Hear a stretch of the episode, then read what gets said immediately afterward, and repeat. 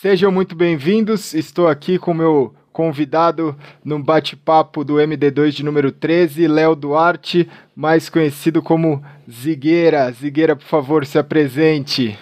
Fala galera, prazer estar aqui, Gaulês. Bonitão aí, isso é um esporte espetacular. Tá, o cara tá fino, tá, né? Tá, tá, tá tô ali. indo, tô indo. Tá Bom, pra quem não conhece, sou jogador profissional de Rainbow Six Siege. Joguinho tá crescendo aí e hoje estou aqui no MD2 aí pra gente arrebentar a boca do balão. Só vamos. Fechado, só vamos. Então, Zigueira, antes de tudo, assim, você é o convidado é, especial pra caramba, porque assim, você passou por tudo, né? Você, você começou o quê? Como youtuber, como jogador? O que que, qual, qual que é a sua trajetória? Assim, primeiro de tudo, da onde veio o Zigueira, né? Porque Léo Duarte, todo mundo tem uma história de nick, da onde veio o Zigueira? É, o Zigueira veio de, de infância mesmo, né? É, dizem que Zigueira na Bahia é preguiçoso. Isso eu não, nunca nem ouvi alguém chamar outra pessoa de Zigueira. Aí eu tava num, num balanço, aí a professora foi me chamou Léo, Léo não, não respondi, tava sentado no balanço. Aí quando ela falou, ô Zigueira, vem cá, tipo, ô preguiçoso, aí eu respondi. Aí ficou. Caramba, foi disso? A sua, foi. a sua professora, será que ela sabe disso? Você já contou um dia para ela? Provavelmente não, cara. Eu não me lembro nem quem é. Isso é o que me contam, que vai vindo de família, que, que vai falando, porque eu nem me lembro muito desse episódio, só pra você ter ideia. E aí pegou, né? Porque é um nick, cara, um nick único. Nunca, assim, você, é óbvio, quando você tem ganha notoriedade com um nick no, no, na comunidade, no cenário que você faz parte, é, é muito difícil alguém colocar o mesmo nick, mas é um nick diferente, né? Eu também é. não sabia dessa história, não, que Zigueira é preguiçoso. É, eu, eu não sei, se algum baiano tiver aí no chat aí. É, comenta. É, comenta. Que falaram isso para mim. E aí você começou como? Beleza, Zigueira, você começou, você tem uma história grande, né, cara? Sim, cara. Então, só pra você ter ideia, eu comecei, é, acho que minha primeira partida competitiva foi em 2003, que foi no, no Battlefield Vietnã. Tipo, eu ia pra Lan House jogar CS, mas eu, o que eu gostava mais era o Vietnã, porque envolvia veículo e tal. Então, eu comecei em 2003, eu fui chamado para um, um clã, que foi o CBR, que era o Comando Brasil. Tá. E já jogava, tipo, partida, tipo, toda quinta tinha partida, domingo, tinha campeonatos, não tinha essa notoriedade que tem hoje, mas já era algo sério. Cara, mas aí você, você começou é, competitivamente, você falou no Battlefield 3. Battlefield Vietnã. Vietnã. Isso, 2003. 2003, porque eu dei uma olhadinha, eu dei uma fuçada. Antes disso, você jogou, você jogou muita coisa, né, cara? Você jogou é, Quake. Eu comecei no Quake também, eu comecei Quake no Quake Wars. 2. Você começou no Quake Wars. No... Mas era péssimo. É, é, aí tem o COD também, você jogava o COD. Joguei o COD 4 profissionalmente, a gente ganhou a BF Cup em 2007. Eu acho que tudo que tinha de FPS que eu gostava de jogar, eu, eu jogava, cara. Point, eu gosto mesmo de dar bala. Point Blank também. Point Blank, eu ajudei o, o Nex Imp na primeira seletiva em 2009, que foi a, a galera usava só a Chris Vector, que era aquela dual lá e ia embora. Ajudei também o Nex Imp a chegar na, na final, só não consegui viajar por causa do, do passaporte. Cara, não, e... tinha, não tinha o passaporte? Ou... Eu, eu, tinha, eu tinha um trabalho, é, eu, eu, trabalho, eu trabalhava na Orange, que era uma empresa de telecomunicações, que não ia me deixar viajar, tipo, uma semana para ficar. Acho que, era, acho que era Indonésia, não me lembro onde quem, quem tinha. E também, tipo, acho que no, o meu passaporte ia expirar, eu tava muito ferrado na época de dinheiro, não tinha dinheiro para gerar outro passaporte. E acabou que eu falei, ah, deixa isso pra lá. E foi o Konig. O Konig jogou o finalzinho da seletiva, depois foi o Mula no meu lugar. O Mula ou o Fuba? Não foi o. Desculpa, o Mula tava, era, era Mula, Fuba, eu, Konig, e o Alicinha foi no meu lugar. Entendi. Aí eu. Não sei se você conhece o Alicinha. A Alicinha chegou aí no meu lugar lá, nessa seletiva. Já, já ouvi de Nick, já ouvi com certeza. Então e... é. O que foi engraçado, só para comentar, que nessa, nessa seletiva aí a gente perdeu a final. A gente foi em segundo. Só que o 400 quilos, conhece? Já fizemos MD2 aqui com Fizeram? 400. Opa, Nossa, já, fez, já fez com MD2. Já fiz ele MD2. Não isso, não, mas ele esmorfou pra um cara. Ele jogou no lugar do outro cara, do outro é, time. Ele não contou, é. não. Não contou, não. Já. Ah, é. Aí eles perderam a vaga. 400 safado, cara. Olha só, ele tava contando, porque agora eles foram campeão, campeões, né, do do, do campeonato da seletiva que teve, ele tava falando disso, mas ele não contou essa história não, 400, não, tá? É, safado. É, olha só. E ele perdeu pro nosso time na época, tomou balinha, aí ficou em terceiro. Aí o time que ficou em primeiro, ele entrou no lugar de um para jogar lá. A gente descobriu lá por algum motivo, não me lembro como, e ele tomou tinta. Olha, tomou, perdeu duas vezes. Perdeu duas vezes. Quem, eu falo, quem rouba perde. Então, Battlefield Vietnã, Battlefield 2, 3, 4, Rainbow Six, Point Blank, COD, Quake e hoje você tá oficialmente no Rainbow Six, mas você joga, você falou que jogou também Counter Strike, eu já vi que você faz stream de Counter Strike Go também. Já fiz muito já. Tá jogando PUBG? O pub eu jogo. É, hoje as lives que eu faço é Rainbow Six e pub. É, eu acho que pub todo mundo joga. Todo mundo joga FPS, joga é. o, jogo que compete, pega um pubzinho pra dar uma relaxada, pra jogar. O joguinho é bem bom. Eu comecei a jogar faz cinco dias. Nunca tinha jogado? Nunca tinha jogado. Já, já, é já, já me viciou também. Teve, é fiz, fiz uma live, comecei agora na vida de, de streamer também. Abri o canal faz 4, 5 dias. Já meti uma live de 25 horas direto. Ontem, ou antes Nossa de ontem. Senhora. É, porque é, eu gosto de, cara, eu gosto de. Eu não, eu não, não falei aqui pro, pro, pro Zigueira assim. A ideia, o intuito do programa, a galera que já acompanha conhece, mas o Zigueira vai tentar tirar o melhor de mim, eu vou tentar tirar o melhor dele, a gente vai batendo um papo. Eu queria ter essa experiência, porque assim, minha vida eu sempre falei, cara, eu quero novas experiências, quero viver um pouco de cada coisa. E eu nunca tinha, tinha feito algumas streams, mas assim, agora eu falei, putz, vou criar um canal de stream para ver como é que é profissionalmente a vida de um streamer. E agora eu tenho mais respeito ainda do que eu tinha, porque assim, cara, fazer, eu quis fazer puxado logo de cara no quarto, cinco dias. Eu falei, eu vou fazer uma maratona de 24 horas para ver e assim, máximo respeito, porque não é fácil, né, cara? Não. Não, é complicado, acho que tudo ao vivo é muito difícil, né? Cara, você tem que segurar ali, segurar é, é, aqui no programa a gente faz gravado, mas assim, são programas de uma hora e meia, duas, duas, três. Teve MD2 de quase três horas, mas assim, é, fazer, fazer ao vivo e durante oito, nove horas que um streamer faz é uma jornada muito longa, é cansativo. Deixar né, o público ali, né? Você tem que fa fazer a galera ficar junto com você, cara, muito cansativo. Acho que o máximo que eu faço de, de live mesmo são as quatro horas. Cara, não consigo fazer isso, senão fica, pô, é puxado. É, é puxado. Hoje eu tenho. E aí, o que que acontece? Você começou, você falou 2002, 2003, você começou a jogar ali os campeonatos. E aí o seu canal do YouTube ele é de 2006, né? O que que você achou? Ou porque hoje assim, você é um convidado especial porque você tem é, você joga competitivamente, mas você foi mais reconhecido, eu acho que primeiro pelo YouTube, certo? Com certeza, com certeza. É, isso está mudando acho que agora um pouco, né? Porque Sim. os últimos tipo, encontros que eu fiz com, com os inscritos, ou até na BGS, é, os últimos foram tudo sobre Rainbow Six. Foi só sobre Rainbow Six, pergunta de competitivo, de meta, Sim. de operador há uns dois anos, há um ano e meio atrás, era sobre o YouTube. Grava essa série, grava essa Sim. série. E você pode ver que eu joguei tanto um monte de jogo aí, né, cara? Sim, eu, dei, dei uma olhada já, você já jogou de tudo, assim. E né? era justamente porque, tipo, acho que eu, eu, nunca me interessei muito pelo CS. O CS é muito bom, muito bom. Eu, eu joguei junto com o Zac. O... Sei, sei. O Zac. Se você falar com o Zac, o Zac, eu e ele no Battlefield 2, a gente jogava junto, mesma equipe.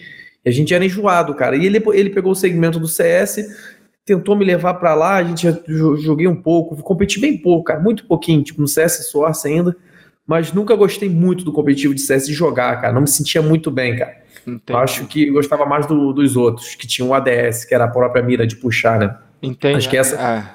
Então eu sempre é, ia pro jogo que talvez ia, ia rolar um competitivo maior. Ah, oh, esse Quake Wars aqui vai bombar, vamos pro Quake Wars. Ah, o COD tá chegando, vamos pro, vamos pro COD. Isso nunca aconteceu a gente sempre teve um competitivo, tipo, fraco.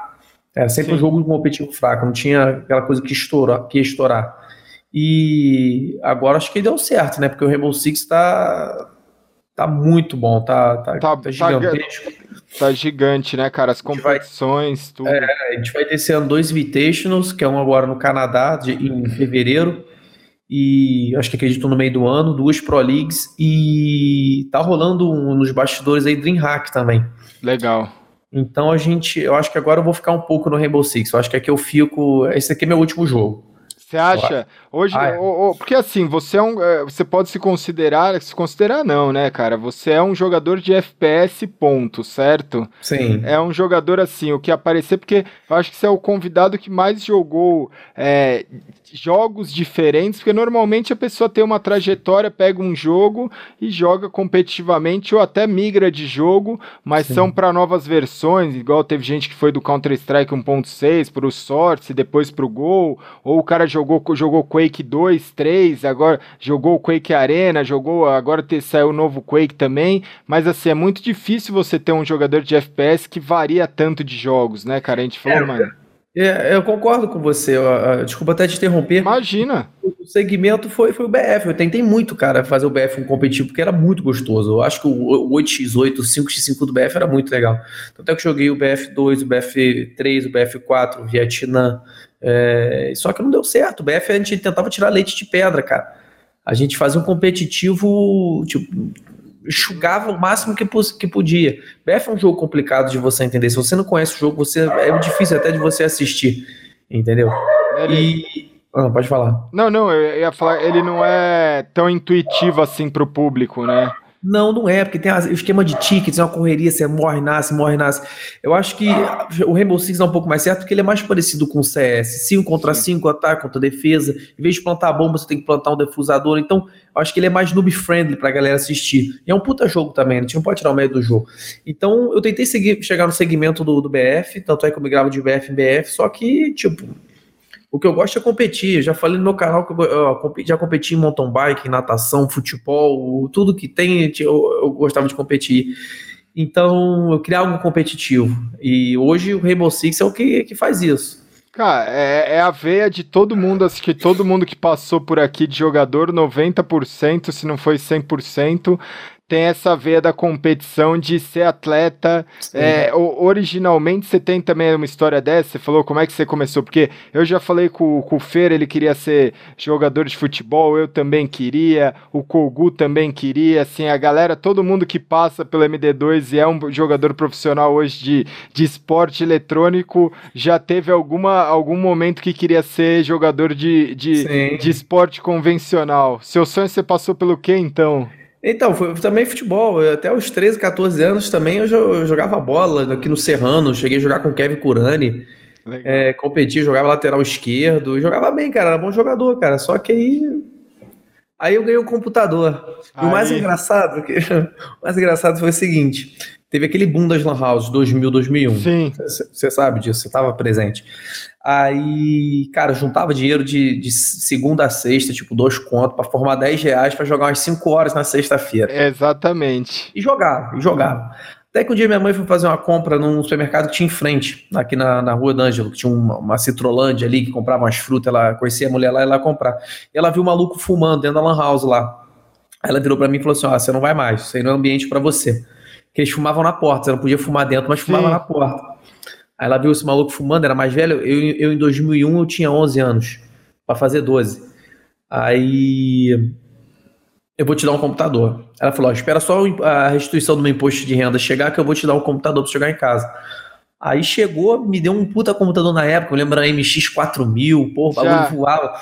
O CS não era nem na Steam, cara. Não, não era não era. Você tinha que instalar, vinha, tinha um, instalava, tinha um é, CD, era eu o... tinha um, eu tinha uma caixa do Half-Life lá, que era Half-Life é, Blue Shift Opposing Force e, e o CS. Eu, eu tinha essa caixa. Eu tenho essa caixa até hoje, tá guardada aqui no armário em algum lugar, essa caixa tá aqui. Que aí você, na verdade, você instalava o Half-Life e baixava e o mod pro Counter-Strike. e nas Lan Houses, cada um tinha, às vezes, uma versão diferente, o servidor Sim. diferente, tinha que tinha que tava no beta ou não, mas você tinha que comprar o Half-Life para você poder baixar o Counter-Strike. Eu me lembro que era caro, cara, era 80 conto esse box é... na época. 80 conto 2 mil é 5 mil reais hoje, brincando. É, não, era de ouro, cara. Você ter um computador, você ter o. Mas assim, aí é, era uma pegada diferente, né? Porque assim, é. É, é, legal você ter o computador em casa, mas o ambiente da Lan House. Assim, era outro. Mas o que, que eu fazia? O que, que eu fazia? Tipo, vou no cinema. Aí tinha um shopping aqui que, em vez de ir no cinema, eu ia na Lan House. Sim. Eu ia na na Lan House, lógico, adorava. Aí quando eu comecei a ganhar. E, e nessa mesma época eu nadava, competia pela região serrana aqui de natação. Eu pedalava, competia de mountain bike. Só que acabou, mano. Eu conheci o computador, meu pai falou uma férias, meu irmão, você vai se matar, cara. Você tá 12 horas disso aí sentado. 12 horas quando ele contava, porque eu ficava mais. Ia direto. E você sente assim, porque eu falo muito isso e, e, eu acho legal a galera, né? Tem muita gente que assiste o programa. É, eu, eu, eu sinto as mesmas coisas, eu senti logo de cara as mesmas sensações do esporte convencional no esporte eletrônico. Só que é um, parece que é, é algo mais moderno, né? É algo mais da, da nossa geração. Apesar da gente não ser, eu tô com 34, você tá com o quê? 29? 29, isso, então. 29. Então, mas assim, a gente tem uma, uma, uma, idade próxima. A gente nasceu meio que, tipo, com a internet, com. Sim. Então, eu acho que a gente foi, foi muito pego assim. A gente pôde viver os dois lados, que até essa infância, onde a gente participou, porque tem muito menino hoje que nem faz aula de educação física, né? Tem muito menino que ele já nasce com o computador, ele não quer nem saber, ele faz lá por obrigação. Mas na nossa época a gente fazia por muito prazer e porque não tinha mesmo, a gente não, não conhecia. Tinha. A gente foi conhecer computador, essas coisas coisas com o que você falou, 11, 12, 11, 13, é. 15 anos hoje em e dia. Mesmo assim ainda era difícil, não era algo muito, muito é. fácil, não. Eu me lembro que, tipo, a gente. É, eu jogava Último Online você deve lembrar desse jogo. Lembro. Eu tinha que esperar da meia-noite pra, pra dar uma discada lá, que o bagulho era, era ruim. É, tinha que jogar. É, era a descagem de pulso, né? Porque, Isso. Porque senão, antes da meia-noite, cobrava-se uma fortuna. E aí, e aí também, se alguém puxava o telefone, a linha de casa, sua internet caía, gente. Sim, sim, é, é, é, é, raiz. E, e, você sentiu essa, essa mesma. esse mesmo sentimento de, tipo, quando você começou a jogar você sentia a mesma adrenalina e as mesmas sensações que você sentia no esporte convencional? Cara, eu acho que, acho que a primeira vez que, tipo, eu tava em casa online e eu matei alguém, tipo, eu falei, cara, é uma pessoa mesmo ali que eu tô, que tá jogando do outro Sim. lado.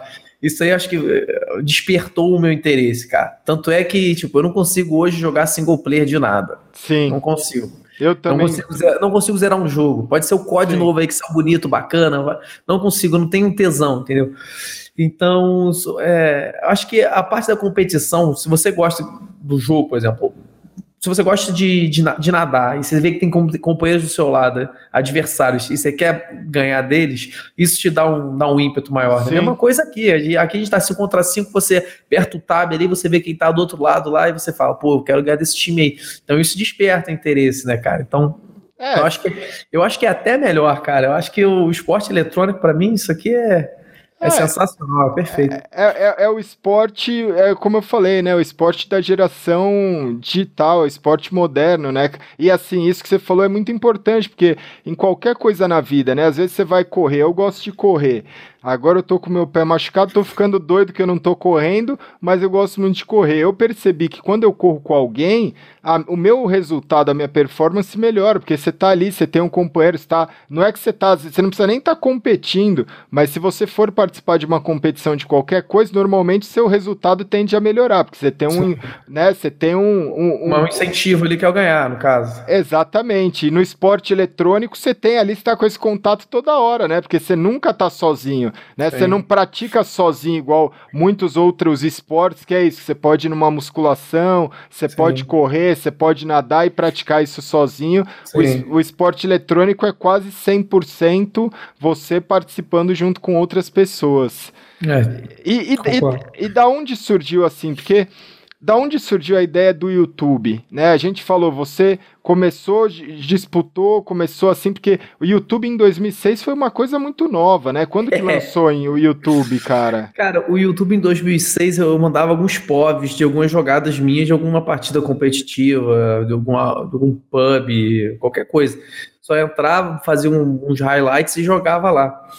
Tinha uns vídeos até de moto meu que eu gostava de fazer umas trilhas e tal mas é, em 2012 que eu fiz meu primeiro vídeo comentado, que foi no Battlefield 3, que já tinha, já tinha passado até um pouquinho do boom do YouTube, tipo, tava uns seis meses que já tinha uma galera produzindo conteúdo, Sim. eu acho que o maior aqui no Brasil era o BRKS Edu com 300 mil inscritos, que na época era o monstro, o cara era monstro, e o Jean, que era da Nexim, você deve conhecer, que era amigo do Vex. Sim, sim. O Hugo, é, é, esqueci o nome do Vitor Hugo, eu esqueci o nome dele, mas eu sei que o apelido era Jean. Ele falou, pô, Zigueira, vai lá e faz o. cria um canal, cara, você joga bem, dá dica pra galera. E tinha um pessoal da, de um clã que me acusava de macro. De, de segurar recoil usando macro. Eu falei, porra, não usei essa merda. Aí fui fiz um vídeo mostrando como eu segurava o recoil, comentado.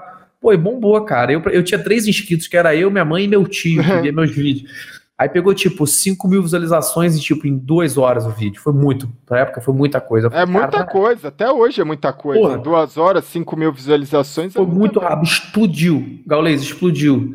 Aí a galera começou, ah, me dá mais dica aí, continua. Eu comecei, cara, fazendo dica de segurar recoil, como é que segurava, como é que via, como é que se essa arma era boa pra perto, pra longe. Aí começou indo, caminhando, caminhando e estamos aí. Cara, então, mas é assim, você deu. É, na verdade, você sempre gostou, então você tem o YouTube desde 2006, mas você explodiu mesmo, você começou em 2012 a gravar Isso. um conteúdo que, mas assim. Periódico, é, mais periódico. É. Mais periódico. E aí hoje, para quem não sabe, o Zigueira tá com mais, bateu um milhão a, já fa, é, faz pouco tempo. Bem, bate, bem, praticamente, é. já bateu um milhão, mais de 182 milhões, 182 milhões de visualizações no canal, é muita coisa, né? Muita coisa, pô. E aí. Eu não sei nem, não sei nem quanto, de onde sai tanta gente. Cara, 182 milhões de visualizações é muita coisa. E aí você tem também agora, então, é, é, é, é, esse diferencial que eu falei, né? Você é jogador profissional, você é um youtuber, considerado youtuber mesmo, porque você foi durante muito tempo considerado youtuber, né? Ma mais youtuber até do que jogador profissional. Sim, sim streamer, né? Porque você também faz stream, ah. tem seu canal na Twitch e você compete profissionalmente. Como é que você lida com tudo isso, cara? Como é que você, em alto nível, e, e, e antes dessa pergunta, é, você me contou uma história assim, que era isso, você juntava uma grana do lanche, você juntava uma grana durante a semana, você começou muito cedo. O que eu escuto muito de reclamação é que as pessoas não têm condição. Ah, eu não tenho condição disso, eu não tenho condição daquilo, eu não tenho um bom computador, eu não tenho. Eu comecei, eu não tinha um mousepad. Você me contou uma história que quando você começou, você juntava lá o dinheirinho para ir na Lan House e jogar uma vez por semana. Na, nada disso impediu que a gente criasse, fizesse a nossa história. É, como, é que, como é que, qual que é a dica que você dá em relação a isso? É persistência, é resiliência? O que, que é? Qual, qual, como é que você conseguiu traçar essa. É, colocar na cabeça? Porque é muito difícil, né, cara? É, pressão dos pais, da família, de amigos. Como é que você conseguiu isso?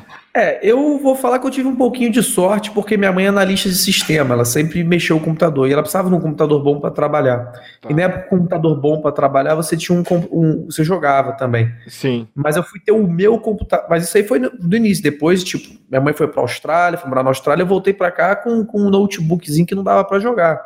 E eu corri atrás, cara. A gente não tem jeito. É, muita gente fala, pô, Zigueira, é, esse teu computador aí é muito bom, não sei o que lá. Cara, eu demorei. Esse aqui eu até ganhei da Rockets, mas o primeiro computador que eu comprei com o meu dinheiro, eu tinha 24 anos. Sim. Eu fui com o dinheiro do meu trabalho. Tipo, eu trabalhava na hora, de, é, trabalhava fazendo um monte de coisa, bico aqui, bico ali. Eu fui juntando e peguei meu PC. Até um pouquinho do dinheiro do meu canal que começou a chegar, eu, eu peguei meu, meu PC também. Hoje, hoje eu, é, eu consigo com parcerias e tal. É um pouco mais fácil para mim, mas é uma coisa que minha bisavó falava, cara, o que vem fácil vai fácil. Então, Exatamente. Se você ganhar muito fácil, é porque ele vai fácil. Então você tem que correr atrás e batalhar atrás do teu. E não tem jeito, cara. Isso é na vida. É, treino, dedicação, discernimento, postura, isso aí, assim se chega em qualquer lugar, não só no esporte, mas, cara, em, onde você quiser chegar com isso aí, você, você chega. É, não existe atalho na vida. Se alguém te falar que é fácil, é porque tá todo mundo fazendo ou porque para ele foi fácil. Porque pra gente aqui, a gente. Ah, todo mundo vê a gente jogando, parece que é só um jogo, mas pô, a gente tem que matar um leão por dia aí para continuar ser, sendo campeão, para continuar jogando, tentar ser campeão, que também não é fácil. Sim. Isso é complicado. Mas é isso, cara. Batalhar correr atrás do teu. Eu, eu, eu sempre, tipo, tipo, tentar fazer algum acordo com a minha mãe na época. Ah, não quero isso, não quero aquilo, seguro, preciso de uma placa de vídeo.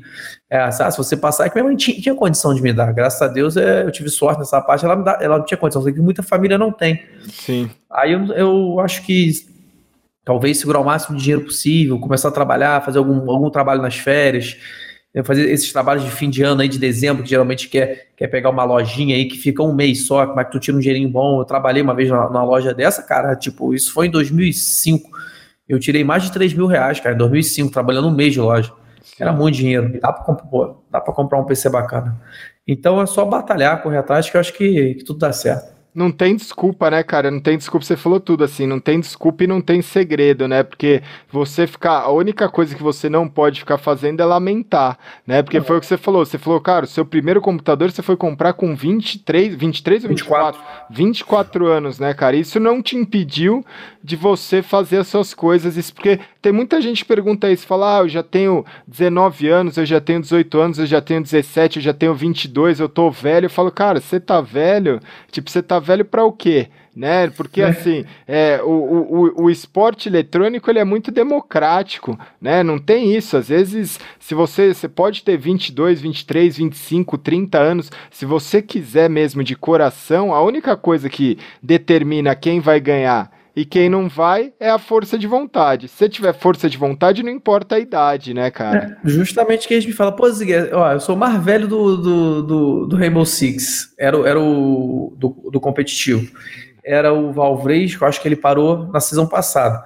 O meu time, tô eu com 29, depois vem o Bullet com 18, o Sex com 18, e Yuki com 24 e o, Se e o e o Nest com 22. Então, eu sou 5 anos mais velho que o, que o segundo mais velho, no caso. É, e quase 10 anos mais velho do que o. Mais, é, 11 anos mais velho. É, 11 anos mais velho. E, tipo, eu acho que o YouTube, o pro player ele não, não se aposenta porque não consegue mais jogar, que não consegue ter, tipo, acompanhar mais a molecada. Eu acho que vai mais pelo cansaço mesmo, porque eu fico cansado às vezes, cansado de, dessa comunidade que, tipo, sempre pega muito no pé. Você vai perdendo um pouquinho da paciência de Sim. acordo com, de acordo com, com o tempo, né? É, não é igual o jogador de futebol, né, Gaules, que sabe com 35, 36 anos o joelho já dá uma, já, dá uma pifada. O, o, esporte não tem estudo. Eu já pensei em me aposentar, só não me aposentei esse ano porque porque a Anne, minha, minha noiva, não deixou, que ela sabe que eu, que eu gosto disso, porque eu queria, tipo, só pra você ter ideia, eu tô indo agora dia 21 para São Paulo, indo pra, pra Game House e vou ficar lá até Deus sabe quando. Vou vir aqui só final de semana ficar com ela. É uma vida ela... que não é fácil, né, cara? Não. Aí ela vai ficar aqui na casa sozinha, entendeu? É bom que a casa é um condomínio, é uma vila, tem... então é tranquilo. Mas não é fácil. Eu falei, cara, eu, eu tenho a oportunidade de ficar com você, é... mas aí eu não vou poder jogar. Eu posso me aposentar. Ela falou, não, você vai se aposentar quando eu falar. Então, oh, ficou... ela quando ela falar para me aposentar, eu me aposento. Mas enquanto isso, eu continuo aqui. E, e agora que o Rainbow Six está crescendo também, seria, seria uma pena se aposentar, né? Agora que tipo, tá tendo isso tudo. Então eu pensei bastante, cara, mas é, pesou um pouco esse ano a minha decisão. Então eu acho que com 40, 45, 50 anos, se tu ainda tá treinando, tu, você consegue, cara. Consegue. Comigo não tem não, você consegue. Eu acho que você pode, talvez tenha que ter um tempo mais de treino do que os outros porque as coisas vão ficando mais difíceis. Hoje o que eu sinto muito, Gaules, é o seguinte: eu jogava 10 horas antigamente, não ficava cansado. Hoje, se eu jogar uma, umas 5 horas de treino, depois eu pego para jogar uma ranked, o meu olho já fica cansado, entendeu? Já, já me sinto um pouco mais cansado. Me sinto um pouco mais cansado. E para competitivo, se você tá cansado, você não consegue. Nível competitivo, você não consegue. Para ranked, até que vai mas aí eu me sinto um pouco mais cansado, entendeu? Então talvez esse vai ser o, a limitação, você é, na frente do PC ficar mais cansado, sua vista cansada e tal. Acho que esse é, é, é, esse que vai ser o caminho. Quando cansar de vez mesmo, com poucas horas de, de jogo, aí, aí não vai ter mais jeito. Mas, mas por enquanto estamos bem. Mas você acha que a prioridade também não impacta isso? Porque eu, eu discuto muito que assim, não é lance da idade, é lance da prioridade, né? Porque é, é, é, o que você falou, né? Hoje com 29 anos, você tem aí, você, você já casou ou você tá noivo? Tô noivo. Tá noivo, né? Que você. Ah, essa história a gente entra daqui a pouco. Mas hoje, por exemplo, você tá noivo, aí você precisa. Você tem a sua própria casa que você mudou faz pouco tempo. Sim. Aí você quer assim, tipo, a sua prioridade de vida não é mais só ficar no computador jogando, né? Porque eu acho que quando a gente tem é, essa juventude, essa disposição que a gente fala de acordar, sentar no PC, é a, é a paixão pelo jogo. Essa disposição, até eu, eu continuo tendo, né? A gente tava comentando cara, eu fiz, eu queria ver como é que era essa vida de streamer, fiz 25 horas de stream fazem dois dias, e assim, a disposição você tem, só que é a prioridade, eu não vou fazer isso todos os dias, eu não vou streamar todos os dias, porque hoje minha prioridade acaba sendo outra, né? No, no seu caso é a mesma coisa, às vezes você fala assim, cara, eu vou é, é isso que você falou, eu vou para uma gaming house ou eu vou ficar com a minha mulher, né? Eu vou para um, pro, pro, eu vou me dedicar para o competitivo ou eu vou fazer uma outra coisa, eu vou estudar, fazer uma outra coisa. A, a, a, quando a idade vai chegando é isso. Daqui a pouco você quer ter um filho, daqui a pouco você quer ter uma, né? É, estabelecer uma família. Às vezes você quer fazer outras coisas que aí a prioridade muda, né? Porque o menino é, de, de 17, 18, 20 anos, ele só quer para ele jogar, já tá ótimo, né? É, e por isso que, tipo, é... cara, eu vejo o Bullet, o Bullet tem 18 anos, é o dia inteiro no PC jogando, cara. É. Quando ele tá na, na GH, ele acorda, ele não faz nada, eu ainda saio, malho, faço minhas coisas que até já emendando o gancho, eu acho que a gente tem que conciliar sim o, o eletrônico com, com o esporte. Mesmo pode ser ping-pong, bolinha de gude, o que for. Você tem que sair um pouco do PC, dar aquela. É, descansar um pouco a mente. E, cara, faz uma musculação, corre igual o Gaulês. Correr eu não gosto muito, não. Eu gosto de correr com objetivo, Gaulês, atrás de uma bola. Ah, correr, é. correr com. Não tem só ficar correndo de chegar até lá, isso eu não gosto, não. Uma musculação, natação, o que for. Isso me ajudou muito, cara. Eu também tava, tava ficando gordinho gordinho, tava ficando com uma pança. É. Aí comecei a malhar, fiz uma dietinha e melhorou até o meu, o meu jogo. Cara, e, e, isso muda, eu discuto muito isso em relação assim, tem muita gente que hoje é, eu sou visto como tô entrando aí pra vida de digital, de influenciador digital, essas coisas. Assim, é, eu, eu tomei a decisão nos últimos três meses de mudar muito minha vida, né? Em relação a comportamento, em relação à alimentação, em relação ao corpo, mente, alma, espírito, tudo assim. Tipo, eu resolvi mudar e aí eu comecei, inclusive, com o canal e esse bate-papo. E aí eu, eu percebi muito que, assim, a, a competição isso depois de muito tempo, né? Depois de que eu já tinha me aposentado e dando uma. Foi uma pré-eleição, numa pré-eleição que eu estava falando, eu cheguei à conclusão depois de tudo isso que a competição é sempre com você mesmo. Porque eu também não gostava de correr. Eu joguei bola minha vida inteira, assim, até os 15, 16 anos, minha vida era jogar bola. Eu sempre queria competir com alguém. E aí, no final de tudo, quando eu olho hoje todas as competições, todo o histórico, tudo que aconteceu eu lembro dos adversários, eu lembro com carinho das campeonatos, das partidas, mas era uma superação pessoal minha. Era algo meu, era algo de eu ser um, tipo, sabe, um dia um dia melhor que o outro, né? Você quer, você quer isso, né? Você conseguiu Sim. seu primeiro título, aí você quer o segundo, ou você conseguiu seu primeira vitória, aí você quer a segunda, ou você conseguiu conquistar algo bacana. E aí eu comecei a perceber que se trata muito mais de você se superar do que você superar os outros. Porque se você se superar um pouco a cada dia, você vai superar as outras pessoas. E na corrida, eu descobri que era esse lance mental de você falar assim, cara, é, é, é, meio doido, né? Porque você para pra pensar e fala assim, cara, é coisa de maluco. Você vai correr 5 km, você vai correr 10. No ano novo eu corri 25, estourei uma bolha no pé, tô de, tô de, de molho, mas assim, eu não vejo a hora de voltar a correr, porque é aquela superação diária que você fala assim, cara, hoje eu corro 5, amanhã ah. eu quero correr 6, amanhã eu quero correr 10. Então o objetivo é sempre. Vou, a, hoje o meu desejo é assim, eu queria até o final do ano correr uma meia maratona, corri. Aí o meu objetivo é correr um Ironman, cara, que é mais, sei lá, 90 quilômetros num dia, porque.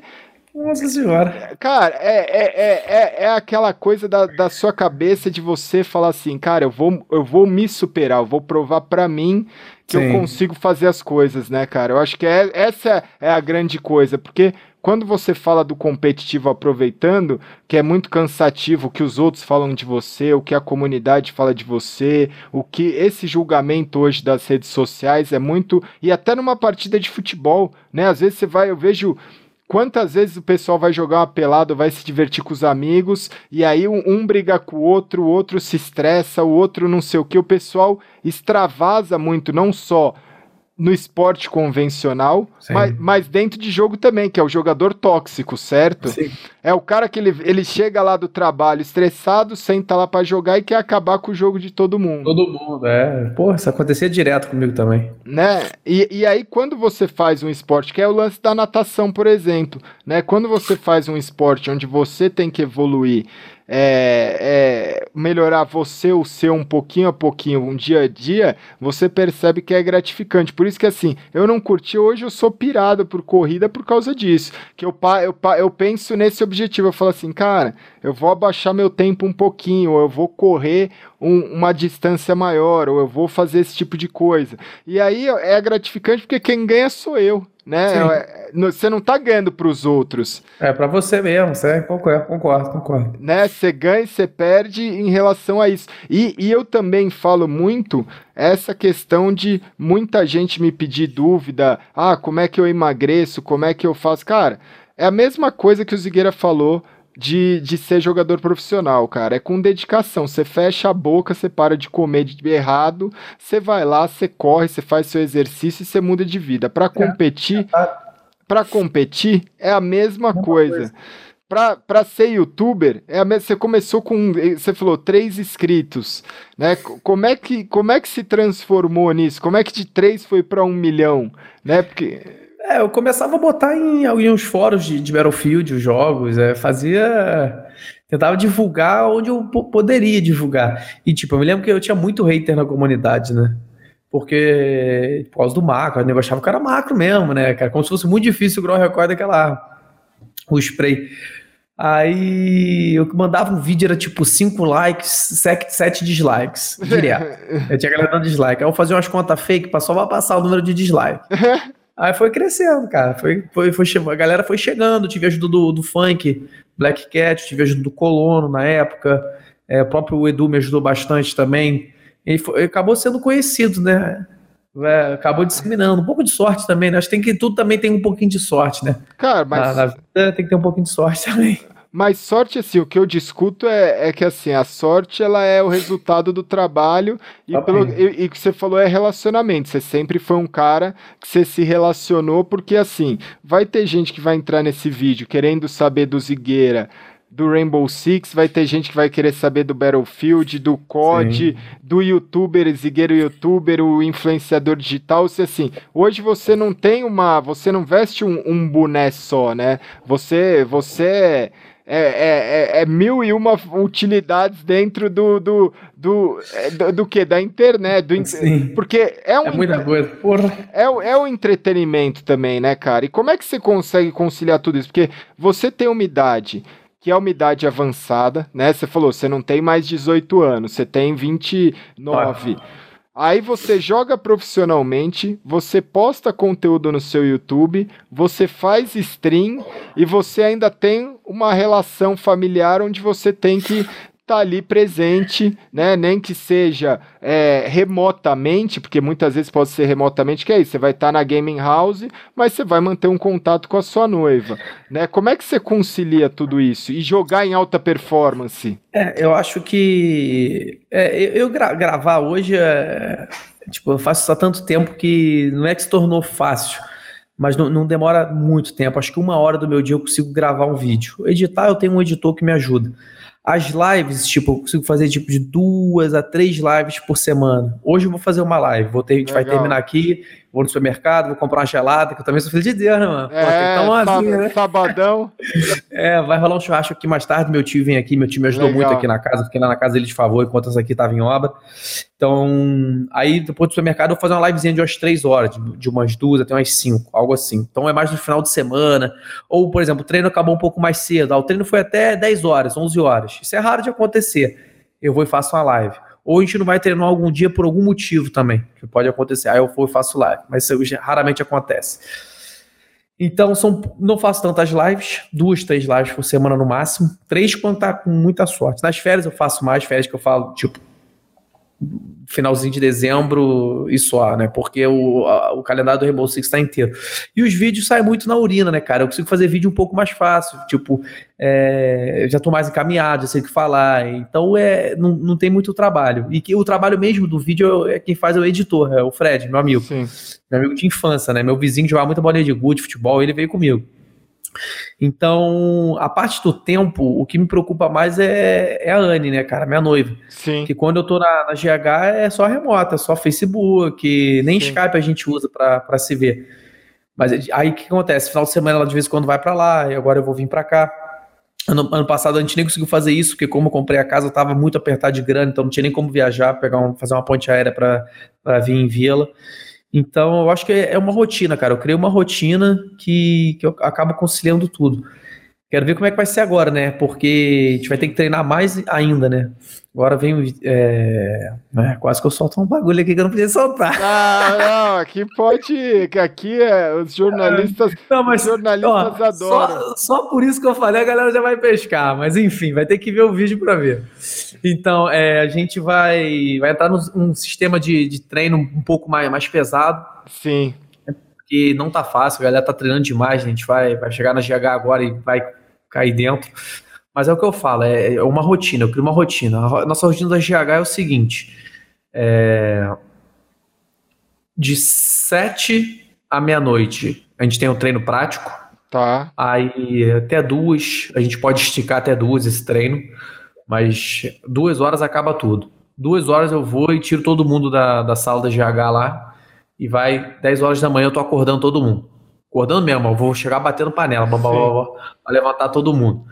De 10 até meio-dia, café da manhã, pode jogar quem quiser, ali é um só para acordar. Sim. De meio-dia até as três a gente tem o treino tático que a gente vai fazer. De três até as sete a gente vai ter o, a hora de lazer, no caso, né? Que seriam quatro horas aí para você malhar, para você gravar um vídeo, para você Sim. fazer o que você quiser. Então essa vai ser a rotina. Sendo que quando tá mais perto de campeonato, você pode ver que a live não entrou aí. Sim. Não, não, não fiz live. Eu faço live quando dá, cara. Live é, Sim. é bagulho quando dá. E talvez uma quarta-feira, de vez em quando eu não malho quarta-feira, eu pego esse horário aí de, de 3 às 7 faço uma live. Entendeu? Tem que. Eu, eu, eu saio uma ou entra outra. Então, é, é, um pouco complicado, né? Mas acaba indo. Então, vamos ver como é que vai ser. Eu acho que o, a última, acho que a live eu, eu freio um pouco mais para para entrar a parte dos treinos, entendeu? E quando chega perto de campeonato mesmo, campeonato importante, eu já começa às 5, aí de vez em quando não vou nem malhar o dia inteiro, talvez falta vídeo no canal. Quando tem isso, isso aí, aí complica, cara. Quando tem campeonato muito importante, um jogo muito importante, aí vai direto mesmo, cara. Vai, vai hum. direto. E domingo geralmente tem a partida, depois da partida a gente. É, a partida tem um brasileirão, pelo menos ano passado Sim. tinha. Terminava o brasileirão, ia para casa e não tinha treino no domingo era lazer. Se, se, não tivesse jogo na terça, importante. Então aí dá pra fazer uma live, dá pra trocar uma ideia. As lives eu foco, foco, mais no final de semana, tipo vocês sabem domingo. Então a gente dá uma, uma, uma freadinha um pouco maior. E, e, aí o que você falou assim, que eu acho que faz todo sentido, é a questão do gerenciamento do, do seu tempo, né, cara? Porque o dia dura 24 horas para todo mundo, mas quem sabe gerenciar o seu tempo parece que o dia rende o dobro, o triplo, o quádruplo, é. porque é isso, né? Quando você tem hora para acordar, quando você tem hora para dormir, você tem hora para tomar café, você tem hora para treinar. Muitos times hoje não tem isso que você falou e eu escuto até do, do pessoal competitivo do, do, do próprio Counter-Strike aqui, grandes times não tem essa questão de ter uma rotina, de ter um treino tático todos os dias. O pessoal hoje tem muita mentalidade é, que treino é jogar, né? Você que é o que, que, é o que você chamou de prático, né? Que na verdade é você entrar lá e treinar com outro time, mas vai muito além disso, né? Eu lembro na época hum. do G3X em que a gente treinava era isso, a gente treinava das 5 às 10 contra um outro time, mas a gente chegava no nosso gaming office uma da tarde, duas da tarde depois do almoço, ou tinha gente que chegava de manhã, mas a gente sempre tinha da uma ou das duas até as 5 ou da 1 até as 5, um treino nosso tático em relação do que, que a gente pode trazer de novo, o que, que a gente pode assistir de partida. Então, eram 8, 9, 10, 11 horas diárias, mas, ah, a, é mas a parte tática é tão importante quanto a parte técnica ali. Ela entra na parte técnica, mas da, da, da, da, parte é, prática do negócio. Né? E, e, e eu, eu acho que essa questão do, do gerenciamento é o que todo mundo fala quanto mais você faz, parece que mais você quer fazer, né? E aí é por isso que eu acho que é tão importante para um atleta, pelo menos seja um atleta, o atleta convencional a gente sabe que é, ele tem que ter um bom condicionamento físico. O atleta de esporte eletrônico tem muita gente que está acima do peso, tem muita gente que. Né, ele, ele é um esporte mais. Como mental. É, ele é mental, mas assim, ele é mais democrático no, no quesito de você não ter um estereotipo, né? Você não sabe, você olha para a pessoa, você não sabe o quanto ela joga ou não, Sim. né? Mas é, quando a pessoa está acima do peso, por exemplo, ou muito acima do peso, por exemplo, eu cheguei a pesar 130 quilos o seu rendimento você fala é assim, baixo. cara, você pode até ter um. Tem grandes jogadores que são gigantescos, assim, que são muito obeso e que jogam muito bem. E aí o pessoal fala, ah, isso não é desculpa. E eu falo assim, cara, imagina se ele tivesse no peso ideal dele. Né? Seria, Quando... muito, seria mais. Quando... É, igual, é igual aquele assunto assim: ah, minha avó viveu até 93 anos fumando. Eu falo, podia ter vivido até 120. Exatamente. Né? Entendeu? É, não é. Cada um é um, a gente sabe que sabe cada um é um, mas é, influencia, cara. Você se sente mais cansado quando você tá ou fora do peso, ou quando você tá, tipo, é. É, ou com problema mental. Você, é... ó, você bebeu. Saiu sexta-feira, encheu a cara. Sábado, Sim. tu vê como é que teu rendimento tá. Sim. Mano, podre. Sim. Eu hoje, pelo menos, tô podre. Talvez com 18 não tanto. Sim. Mas hoje tô podre, não consigo fazer nada. É uma puta ressaca, fica lento, parece que eu tô em stand-by aqui jogando, entendeu? Então tudo, tudo tem uma interfere, entendeu? E obesidade é a mesma coisa, você tá fora do teu peso, você tá. Você, cara, eu, eu, geralmente quando. Eu tenho uma dietinha. De segunda a sexta eu faço uma dieta bacana. Sábado, domingo, eu dou, até saio um pouco é. dela. E, cara, tem dia que eu não. Tu come um hambúrguer, alguma coisa assim, eu já me sinto mal, cara. É pesado pra caralho, ia, ia dar uma lombreira, entendeu? Então isso, isso eu, eu me habituei meu corpo a isso. Eu fiquei de férias agora duas semanas em Cabo Frio. Só comi merda. Eu engordei 3 quilos. Não. Agora eu vou perder. Foi 3, só merda. Era camarão na praia, Sim. era. Tudo só merda, cara, só merda. E, cara, chegou no tipo, no décimo dia eu já não tava aguentando mais, cara. Eu já não queria mais. Eu falei, cara, preciso de, um, de uma salada aí, um palmito, um pepino, porque tá foda. O corpo não. não aguenta. É, é, eu, eu entrei nesse, nesse lance de mentalidade assim, porque você percebe que a gente não é acostumado, né? O nosso organismo não é acostumado. Quando você muda, que é isso, eu tô bebendo água, comendo fruta, comendo, tipo, eu tô com falam assim: ah, como é que você consegue manter a dieta? Hoje eu olho e penso e falo assim, cara, como é que você consegue manter o que você está comendo? É. Porque quando você começa a se alimentar normal, é isso que você falou. Hoje, se eu comer um fast food, cara, eu vou, eu, eu sei que eu vou passar mal. Passa, e, passa. Eh, cara, então assim, isso quer dizer que aquilo pro meu corpo é um veneno, né? Sim. Então é, é, muito disso. Por que, que eu vou fazer? A gente tá entrando em vários assuntos, mas isso daí é a sua performance, né? Sim, é do jogo, lógico, lógico que influencia. Eu sei disso, cara. Vou te falar que é, o meu futebol melhorou muito depois que eu comecei a, a, tipo, a conciliar com a sair do sedentarismo, cara.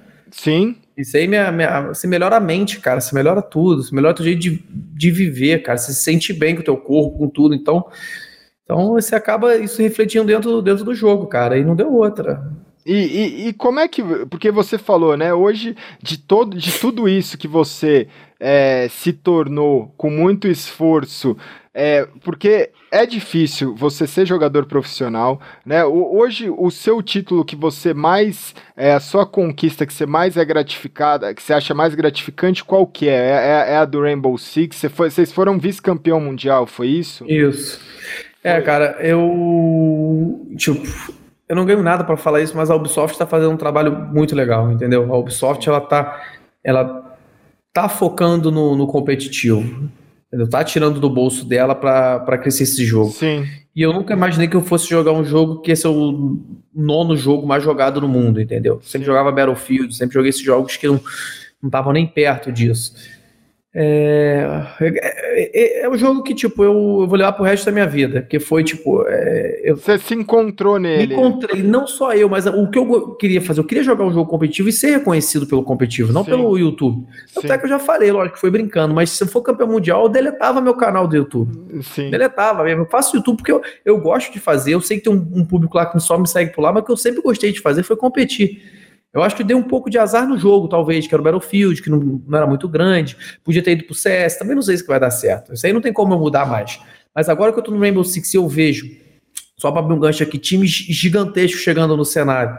Porque tá para chegar agora aí um monte de time. A gente tá. tem reportagem de especulação, a Team Liquid tá vindo.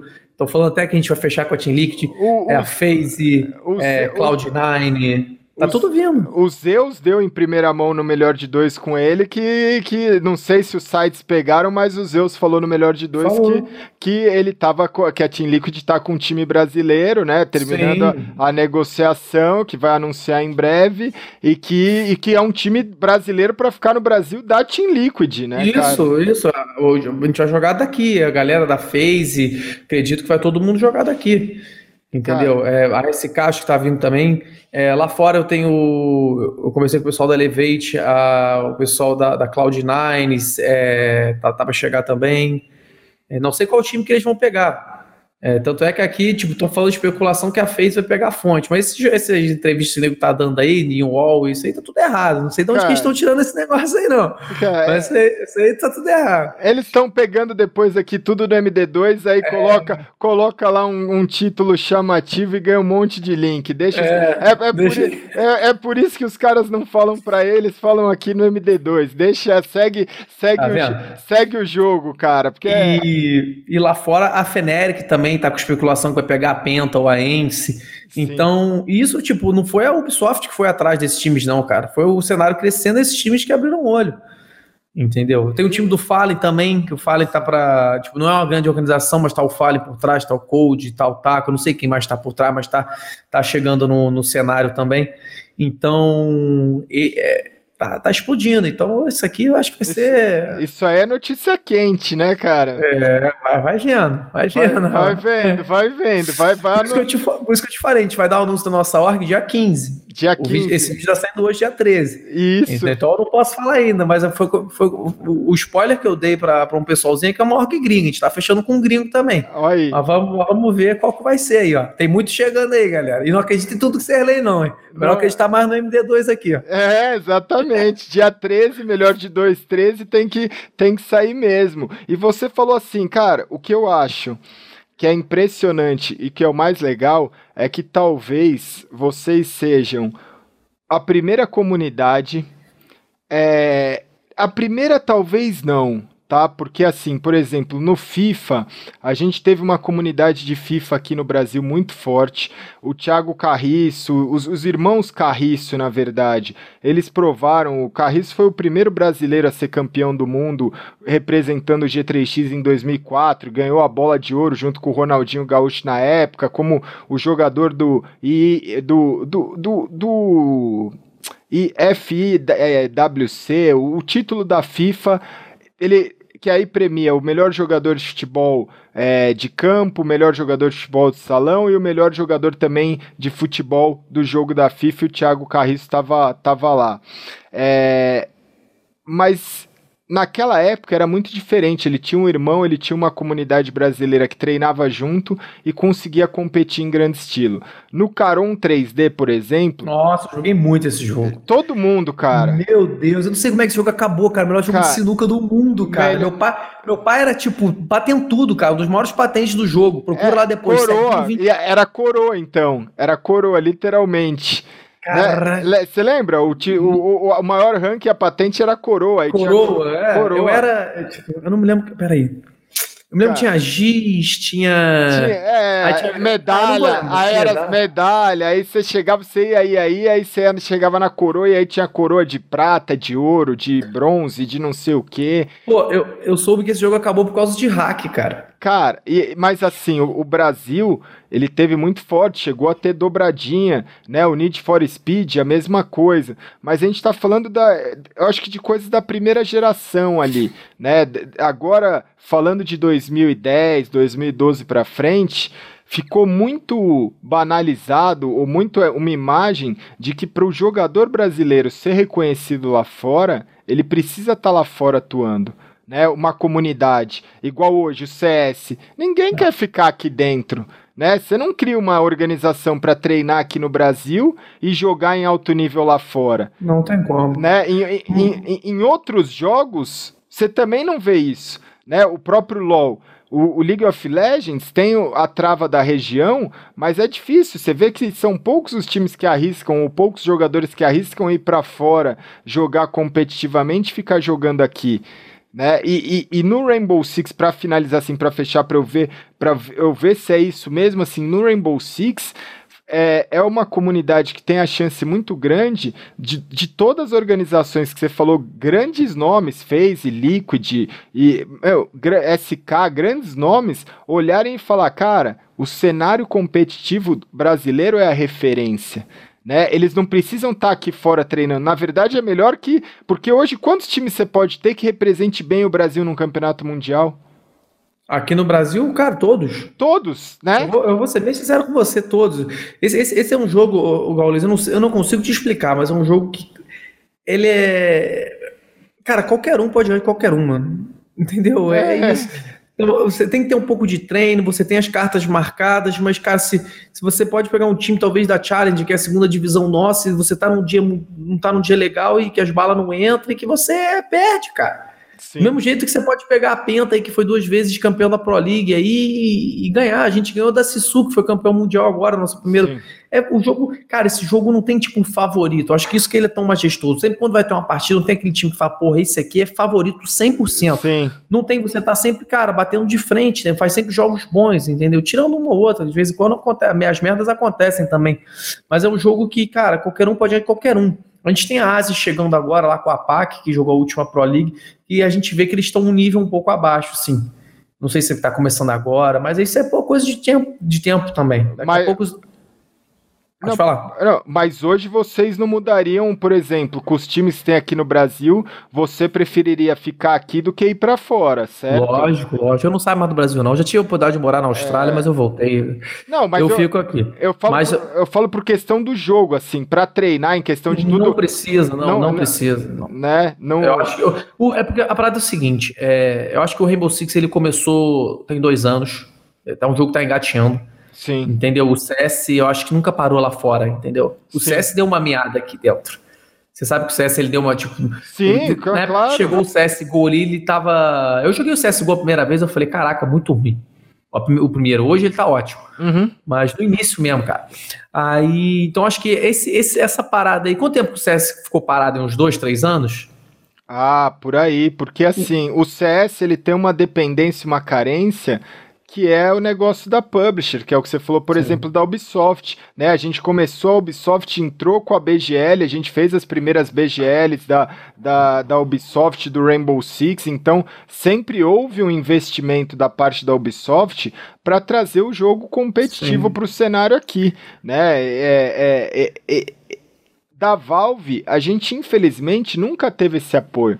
Sempre foi mais no amor, na paixão, no coração, do que de outra coisa. Hoje, para eu fazer um evento de Counter-Strike, é isso. Eu sei que eu vou tomar muitas vezes prejuízo, né? Você vai fazer por amor. Eu quero ver quem faz, quem, quem faz um, um evento de Counter-Strike no Brasil e fala assim, cara, lucramos pra caramba com esse evento né? É assim, em, em, em, escala, em ser, ir lá e fazer uma liga e remunerar bem os times e arrumar patrocinador e, e fazer, colocar os caras para jogar em estúdio, fazer grandes produções. Cara, se alguém tiver fazendo isso, eu pelo menos não, não, não, não consegui encontrar a fórmula. O dia uhum. que eu uhum. conseguir, talvez é, eu, eu venha fazer algum projeto em relação a isso, né? Porque você viu, eu, o Counter-Strike ele vai quase saindo, né? Ele vira quase um show match dentro do até dos eventos, das competições, né? Sim. Teve a Comic Con agora, O, pô, a primeira arena de games da Comic Con oficial da Comic Con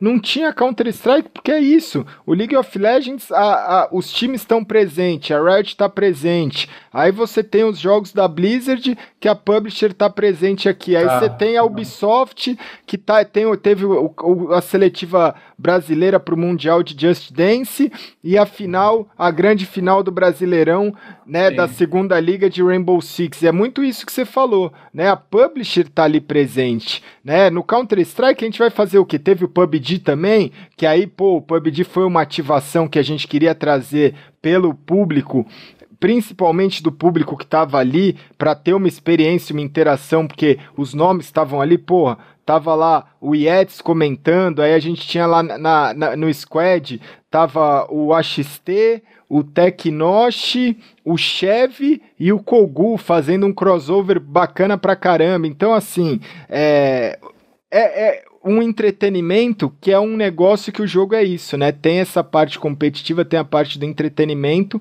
A publisher pode ser que esteja presente ou não, mas se ela não tiver presente, é muito mais difícil que o jogo não apareça, né? Sim. E, e, e voltando ao, ao assunto lá, eu acho que é em relação a gente estar tá, tá em mesmo nível que o Mundial, acho que está todo mundo caminhando junto, entendeu? O jogo começou no mesmo tempo e nunca parou para todo mundo. Dois anos atrás começou o Rainbow Six, até hoje quem está jogando está aí.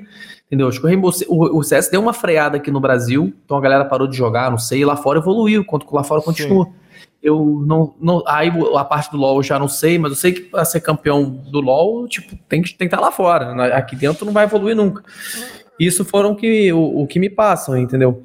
Então, eu acho que é por isso que acho que não precisa jogar lá fora para ser campeão mundial. Acho que a gente daqui mente tá no mesmo nível aí do, da galera lá de fora.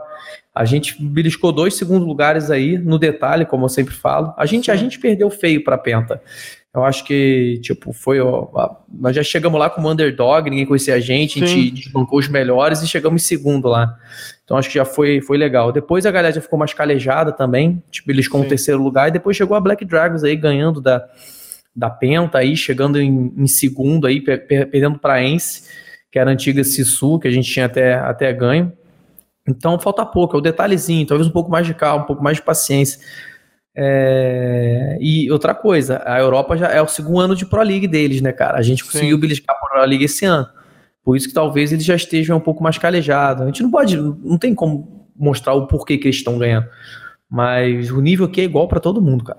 Mas por que, que você acha que tem esse lance? Qual, qual que é o grande segredo do Rainbow Six de em dois anos você conseguir estar tá competindo profissionalmente em grande nível é, em campeonatos internacionais e em muitos jogos a gente tem essa patinada. Porque é isso que você falou, né? O Rainbow Six hoje ele é o, o, o pode ser um dos jogos mais jogados, mas competitivamente falando, ele é um dos jogos mais jogados e assistidos e que tem sim, mais competição. Sim. Então, pode terminar, desculpa. Não, não, é, é era isso. Não, é, é, eu acho que acho que a Publisher é primeiro ponto, isso aí. E esse jogo quase morreu, cara. Rainbow Six no, nos seus primeiros três meses era cheio de hack, cara cheio, você não jogava, eu não jogava Rainbow Six, eu jogava só para competir, porque tinha uns campeonatinhos aqui ou ali, entendeu? Ele quase morreu, depois veio o Battle Eye que melhorou ele. E depois dessa melhora, eles cuidaram é, do público do jogo, da retenção do público, e esse ano estão cuidando da saúde do jogo. Tá para chegar a servidor de 60 Hz, Legal. 60 tick rate. Então, eles estão melhorando isso. E eu acho que eu, é, é, um jogo, cara, que é a, é a cara do, do, FPS, né, cara? Sim. É a cara do, do CS, né, cara? Sim. Vamos dizer assim contra 5 tá defesa, plantar bomba, Sim. desarmar. Pronto. Todo mundo consegue entender o isso. O brasileiro gosta, né? Gosta, cara? gosta. O brasileiro gosta. Gosta. E lá fora também. A galera Sim. também gosta lá fora. É um jogo, e, e é um jogo, Gaulês, que tipo, você. É um jogo que ele mistura um pouquinho, vamos dizer assim, é, dos operadores, como se fossem os heróis do MOBA, vamos Sim. dizer assim. Cada um tem sua função. Então você faz várias compras, você tem um meta ali, você tem como brincar com meta. E o próprio, a própria Ubisoft brinca com o mapa, manda um operador, dá uma bufada nele, nerfa outro. Então eles têm essa faca queijo na mão, coisa que não torna o jogo monótono. Sim. Entendeu? O CS eu não, eu não acompanho nem muito o CS. É. Eu não tenho tempo, mas eu não acredito que não mude muito, varie pouco as coisas, entendeu? Mais ou menos mais na bala, então as smokes já são mais é, são, são smokes que já está há muito tempo aí no mesmo lugar. Eu não sei, eu não, consigo, não posso dizer que eu não sei. Talvez você consiga me ajudar com isso. É um jogo que muda pouco, talvez, não sei. O, o, o, o que torna, eu vou, eu vou te ajudar em relação a isso. O que torna o CS mágico é uma única coisa, cara. O CS é um jogo imprevisível. É aquilo que um jogador com um de vida pode levar todo mundo. Eu sei que os outros jogos também de FPS também são assim, mas no caso do CS o que torna ele único são os jogadores. São porque assim, a galera se dedica muito, a galera é muito profissional e é um jogo que você não sabe o que pode acontecer. Não é que nem o futebol, por exemplo, que a bola tá no meio do campo e você sabe o momento de perigo, é, é muito rápido, é muito dinâmico. A cada Sim. 1 minuto e 30, a cada 1 minuto e 40 de round, que é o tempo que dura, que nem no, no próprio Rainbow Six, né? As coisas são muito dinâmicas. Então, às vezes, uma, uma jogada que tá perdida, ela pode se reverter e você fala, caramba, o que, que o cara fez? Né? Então, o menino ele assiste, né? O menino, a menina, as pessoas, os adultos, to, todo mundo que assiste, que gosta, não só do Counter-Strike, mas dos, dos FPS. E o Counter-Strike eu acho que é mágico muito em relação a isso, para você ver que tipos de jogadas os jogadores fazem, né? Por, por isso que a Valve coloca, eu acho que esse é o segredo, na minha opinião, tão grande que hoje a Valve premia as grandes jogadas no Major, por exemplo, com é, é, grafites dentro do jogo. O cara vai Isso é lá e. Né, eu não sei se você já viu do Coldzera que tem, já vi. que ele tatuou. Então, porra, imagina você ter o seu, a sua jogada homenageada dentro do jogo, né? Então, o que torna o Counter-Strike, porque é isso, é tipo assim, cara, eu vou assistir essa partida. Mas o que que vai acontecer é o que todo mundo quer saber. Né? É o que todo. E, e, o que, e o que vai acontecer não é só do resultado. Porque aquilo, ah, o SK vai jogar? Vai. Mas o SK vai ganhar? Vai, talvez, pode ser. Mas, por exemplo, o que que o Fallen vai aprontar? O que que o Coldzera vai aprontar? O que que o Fer? O que que o Taco? Agora o que que o Boltz? Então, assim, que tipo de jogadas que vão acontecer que são coisas únicas, né? Que o jogador, ele, ele é, é, são reações muito rápidas de, de momento. Eu acho que é isso que torna tão interessante e que muda o jogo. Porque um jogador com um de vida pode levar o time todo inimigo Sim. e você nunca sabe quando isso vai acontecer, né, cara? Isso é, é legal. E em relação às táticas, vamos dizer assim, é, por exemplo, tem a Mirage lá que eu sempre vejo uma smokezinha para tá. É, é, sempre é, chega a mudar, talvez a remodelação do mapa. A galera consegue criar coisa nova hoje ainda, porque o CS já tá o quê? Oito anos. Cara, o CS, o, o, o, o quê? 2012? É, o CSGO acho que foi de 2012. Então tá cinco assim. anos aí. Você tem como inovar? Tem. tem Cara, Sim, galera... eles estão dando update. Primeiro, assim, é, a publisher está trabalhando em relação a isso de dar updates nos mapas. Então, eles tiram os mapas do competitivo. Então, tiraram a Nuke, por exemplo, deram uma remodelada. Tiraram a Dust 2, Dust, deram, uma, deram uma remodelada. Tiraram a Inferno, deram uma. Então, assim, eles estão remodelando em relação a isso. E aí, o que, o que acontece também é que hoje, diferente do 1.6 é, os utilities, né, as smokes, hoje tem é, o molotov, hoje tem a flash, a intensidade que você pode fazer a flash mais forte, mais devagar, segurar, porque antes, cara, você jogava, você jogava, acabou. O máximo que você podia jogar era para cima, para baixo, no seu pé, para frente, era sempre com a mesma força e acabou né? Às vezes você dava um pulo e jogava um pouco mais forte, mas hoje não. Hoje você tem muitas, muitas jogadas, variações que mudaram em relação a isso, né? Então você passa e o estilo de jogo, né? É, que eu acho que é, é o grande segredo e é o que eu ia te perguntar é em questão a isso. Você falou que tem um meta. Normalmente o jogador brasileiro, a comunidade brasileira, copia o meta lá de fora nos outros jogos. Né? Ah, o que está acontecendo na Coreia no League of Legends? Ah, ah pô, o que está acontecendo na Coreia no StarCraft? O que está acontecendo. Cara, o brasileiro é maior Ctrl-C, Ctrl-V, né, mano? Não é? Assim, e assim, é, dentro do. Dentro, pelo menos, da minha filosofia e dentro do que eu praticava no time, a gente nunca copiava as coisas em relação a, ao. É, é, porque existe um meta do jogo? Existe. Né? Ah, putz, vai cobrir dois de um lado e três do outro, vai fazer tal coisa, tal. Como é que? Mas era muito mais estudar um comportamento para a gente ver o que, que a gente podia melhorar do uhum. que simplesmente copiar, né? a gente, a gente... Só para finalizar, tanto que o, o brasileiro no Counter Strike sempre foi visto como algo fora da caixa. É um estilo de jogo que todo mundo fala: caramba, cara, é um estilo de jogo agressivo, é um estilo de jogo diferente, é um estilo de jogo que se impõe, que é da mentalidade do brasileiro. Então, é, você não vê, não, não, ninguém copia as paradas aqui. A gente, na verdade, exporta talentos hoje. Uhum. Né? né? No Rainbow Six é a mesma coisa? É, no Rainbow Six a gente tem um estilo de jogo bem diferente. Quando eu vou assistir jogo de, dos gringos lá, o meta é completamente diferente. Aí de vez em quando eu até fico assim, caraca, o que, que eles vão fazer com isso?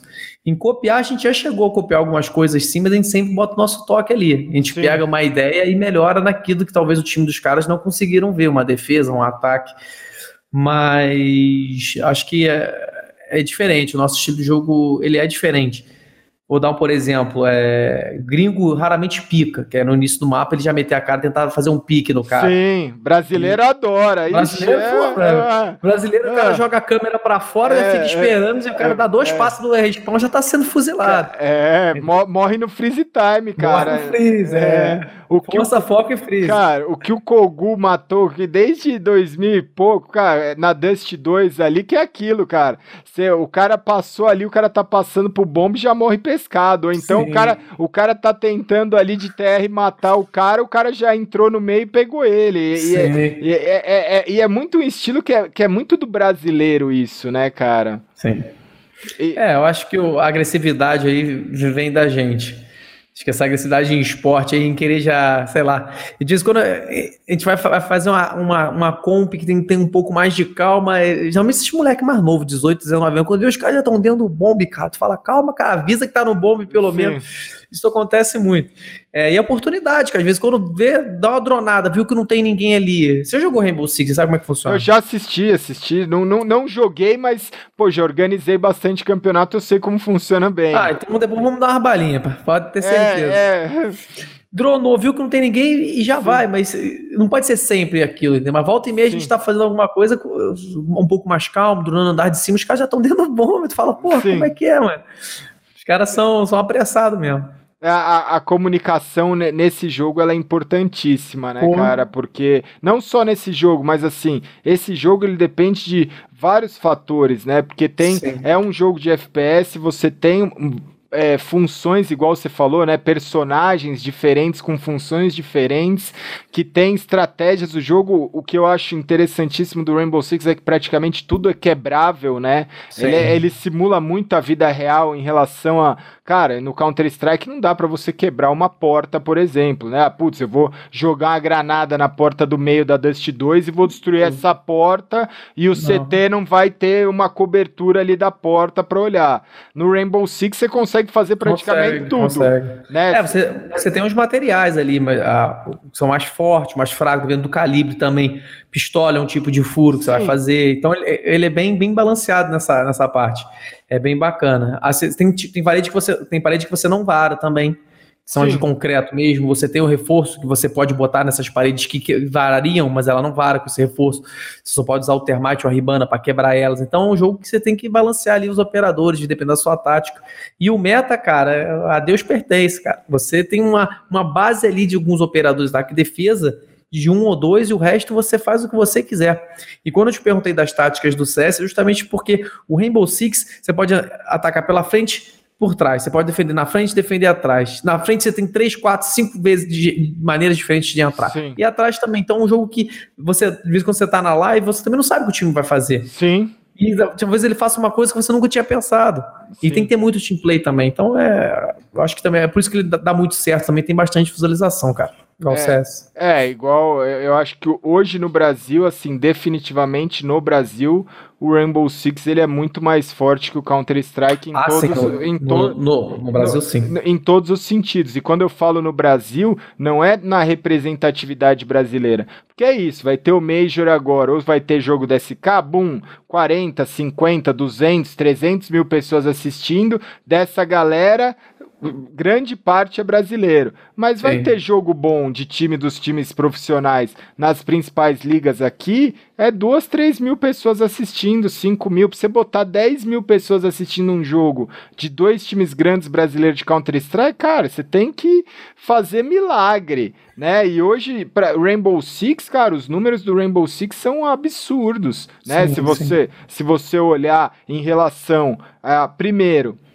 é, os nomes, os times, se você for ver, não são times conhecidos, né? Conhecidos que não. eu digo assim, não são. A, a, a, a, Ubisoft tentou fazer esse trabalho de levar, a princípio, os times grandes, trazer o Rainbow, os times grandes para o Rainbow Six. No final das contas, acabou que os times hoje que se estabeleceram, né, pode ter agora esse retorno das grandes organizações e tudo mais, mas, pô, antes do, do Rainbow Six, a Black Dragons, me desculpa, cara, eles falam lá, pô, é um time desde 97. Cara, eu tô desde 98 jogando competitivamente e nunca tinha escutado falar. Sim. Né? Eu nunca tinha. É. Não, não, não, não desmerecendo. Não, sim, eu entendo. Mas, é, o, eu, uma coisa que acredito que, que vai acontecer é tipo é esses times, não sei a Black Dragons que já tem uma força, mas esses times assim saírem do cenário, entendeu? Não tem como você competir, o Gaulês, com salário lá de fora. Sim. Entendeu? A gente vai estar tá recebendo em dólar, tipo, os moleques com 18 anos Sim. já estão com o queixo caído, cara.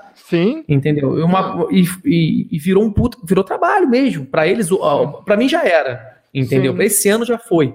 Mas agora que caiu a ficha para esses moleques. Os caras com 18 anos vão ganhar mais do que a gente formado, cara. Pra jogar um jogo.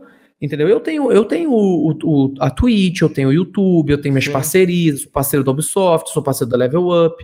Eu tenho essas parcerias, entendeu? Sim, você é um eu influenciador, já... cara. Sim, mas, mas essa molecada não, cara. E a pergunta, eu acho que o, que o grande ponto é, essa grande mudança de 2018 foi o seguinte: no início de 2017, Zigueira, tem como você viver de Rainbow Six? Eu falava, não.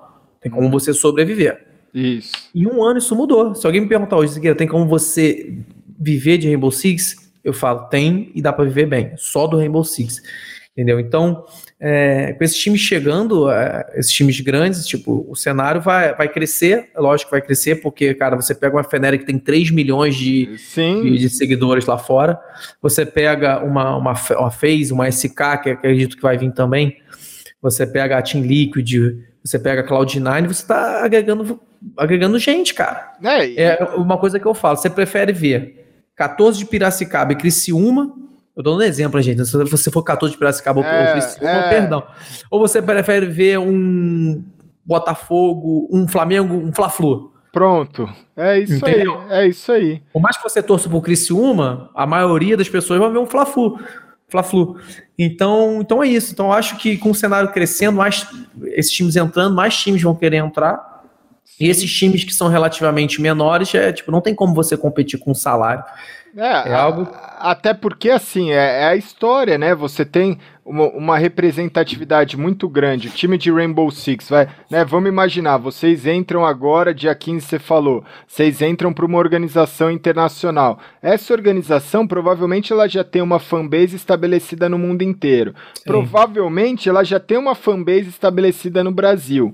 Isso abre portas muitas vezes porque hoje você não encontra um uniforme oficial do Fnatic, do, do, da própria Team Liquid, de vários times, tirando os times do SK, da Immortals que teve no Brasil um tempo lá, é, tirando alguns times que já investiram aqui, é difícil você comprar um produto original, uma camiseta Sim. original, né? Esses times vindo pro Brasil, eles estão abrindo uma porta gigantesca, porque o menino às vezes pode ser fã do Fnatic de LoL, e aí ter um Fnatic de Rainbow Six e o cara virar e falar assim, caramba, né? Agora, ah. agora eu tenho um produto oficial para comprar e eu vou torcer para um time que também tem uma org brasileira que pode chegar num campeonato mundial. Então é, é, é um é, é, um é, é um ganha-ganha muito grande, né? Sim, sim. E, e, e, e, o que eu tava falando era justamente isso, que o Rainbow Six ele deu oportunidade porque, como eu falei, Black Dragons, mais uma vez, me desculpa,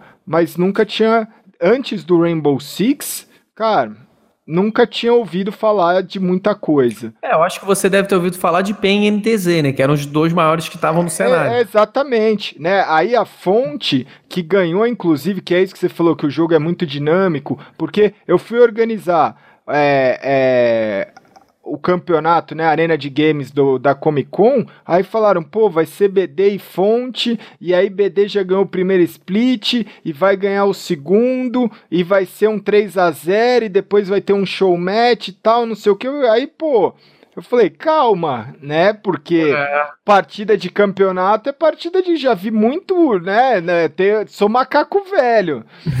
e aí. E não deu outra. E não deu outra, porra. A, a Team Fonte ganhou o. o ganhou bonito, foi 3x0, 3x1. É, eu acho que foi 3x0. 3x0, depois 1x0. No... Depois ah. 1x0. Então, assim, é, é, é, o que você falou, pode tudo acontecer. E, que, e quem imaginaria, né, que a Team Fonte, né, que é um time novo.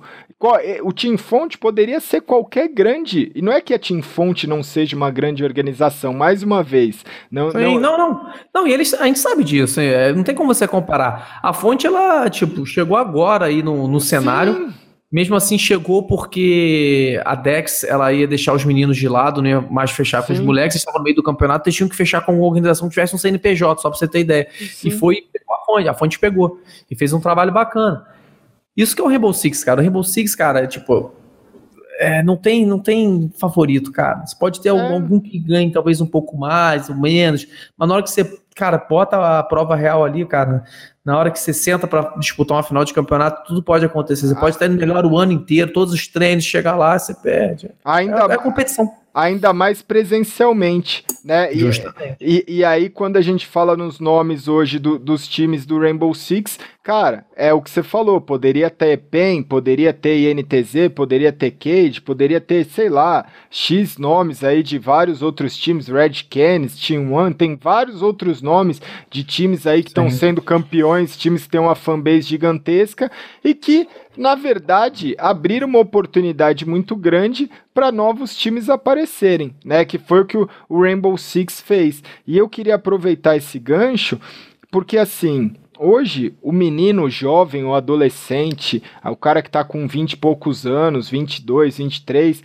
às vezes ele não se encontra no cenário e ele acha que o mundo acabou né? Ele fala assim, cara, eu quero ser jogador de Counter-Strike, e às vezes ele fica dando murro em ponta de faca, e às vezes o Counter-Strike não é para ele, ou ele quer ser jogador de Rainbow Six e o Rainbow Six não é para ele. E aí agora aproveitando que eu tô do lado de alguém que passou né? Você passou por uma peregrinação ali de jogos, né? Para você se estabelecer, que é o que você falou, né? Você, pô, não preciso repetir quantos jogos eu, a gente já falou aqui que o que o Zigueira jogou, mas você tem que olhar, né? Como é que você viu esse lance de olhar fora da caixa no sentido de tipo assim, cara, eu gosto de competir, eu não vou largar o osso, mas eu sei que eu vou precisar migrar de jogos, porque tem gente que passa a vida inteira jogando um, um jogo e o cara não consegue alcançar o objetivo e às vezes ele se frustra e ele passou anos da vida dele ou se frustrando ou sem conseguir conquistar o objetivo,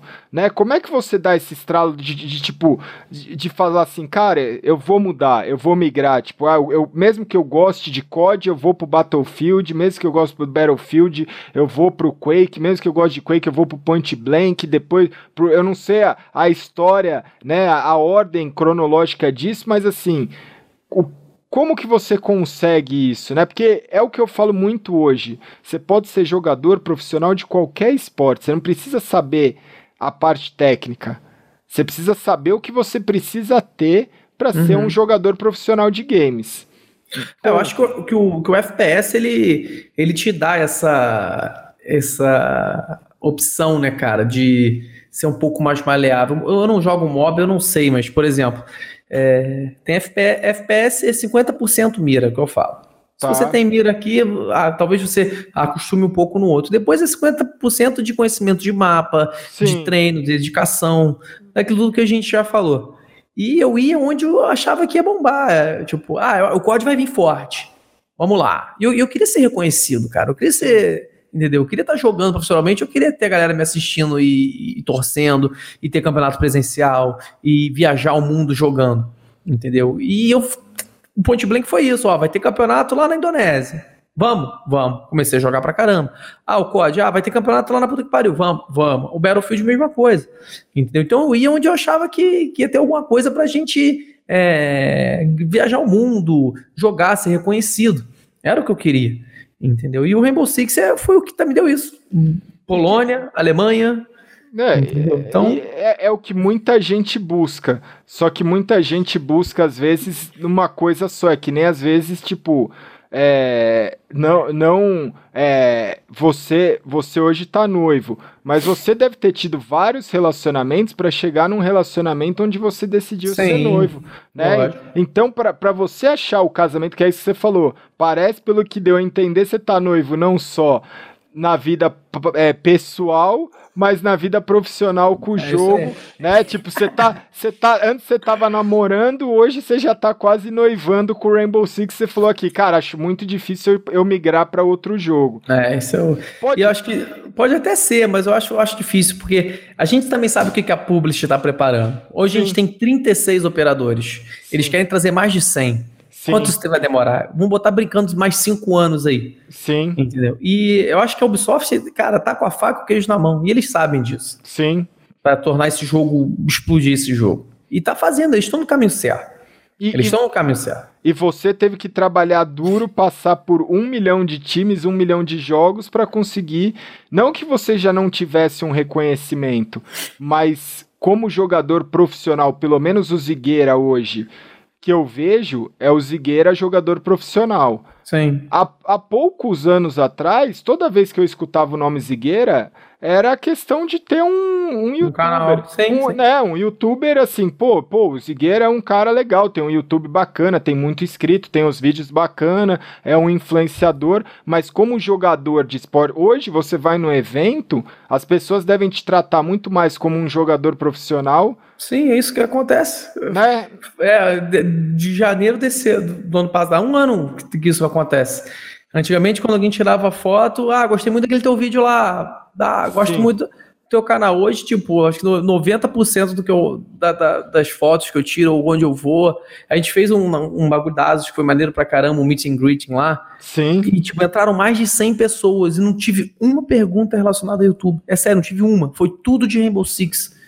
Entendeu? E era isso que eu queria, entendeu? É, eu gosto do YouTube, gosto muito do meu canal, Sim. gosto de fazer vídeo, mas eu acho que eu, o vídeo vai, vai parar e minha carreira do esporte vai continuar.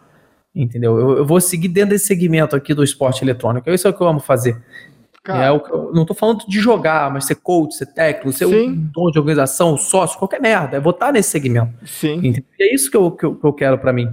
E de vez em quando, cara, tipo, sem querer já falando, né? Mas dá vergonha de ser youtuber de vez em quando. Tem a galera que é, se titula é, youtuber que faz uns conteúdo tão é, bosta, Gaulês. É, é. E quando eu falo, ah, o Zigueira é youtuber, eu falo, cara, o Zigueira é youtuber. Eu sei que eu sou, entendeu? Mas é, mas quando dá esse nome YouTube, eles estão me enquadrando junto com outros youtubers que eu, tipo, eu não consigo ver 30 segundos de vídeo.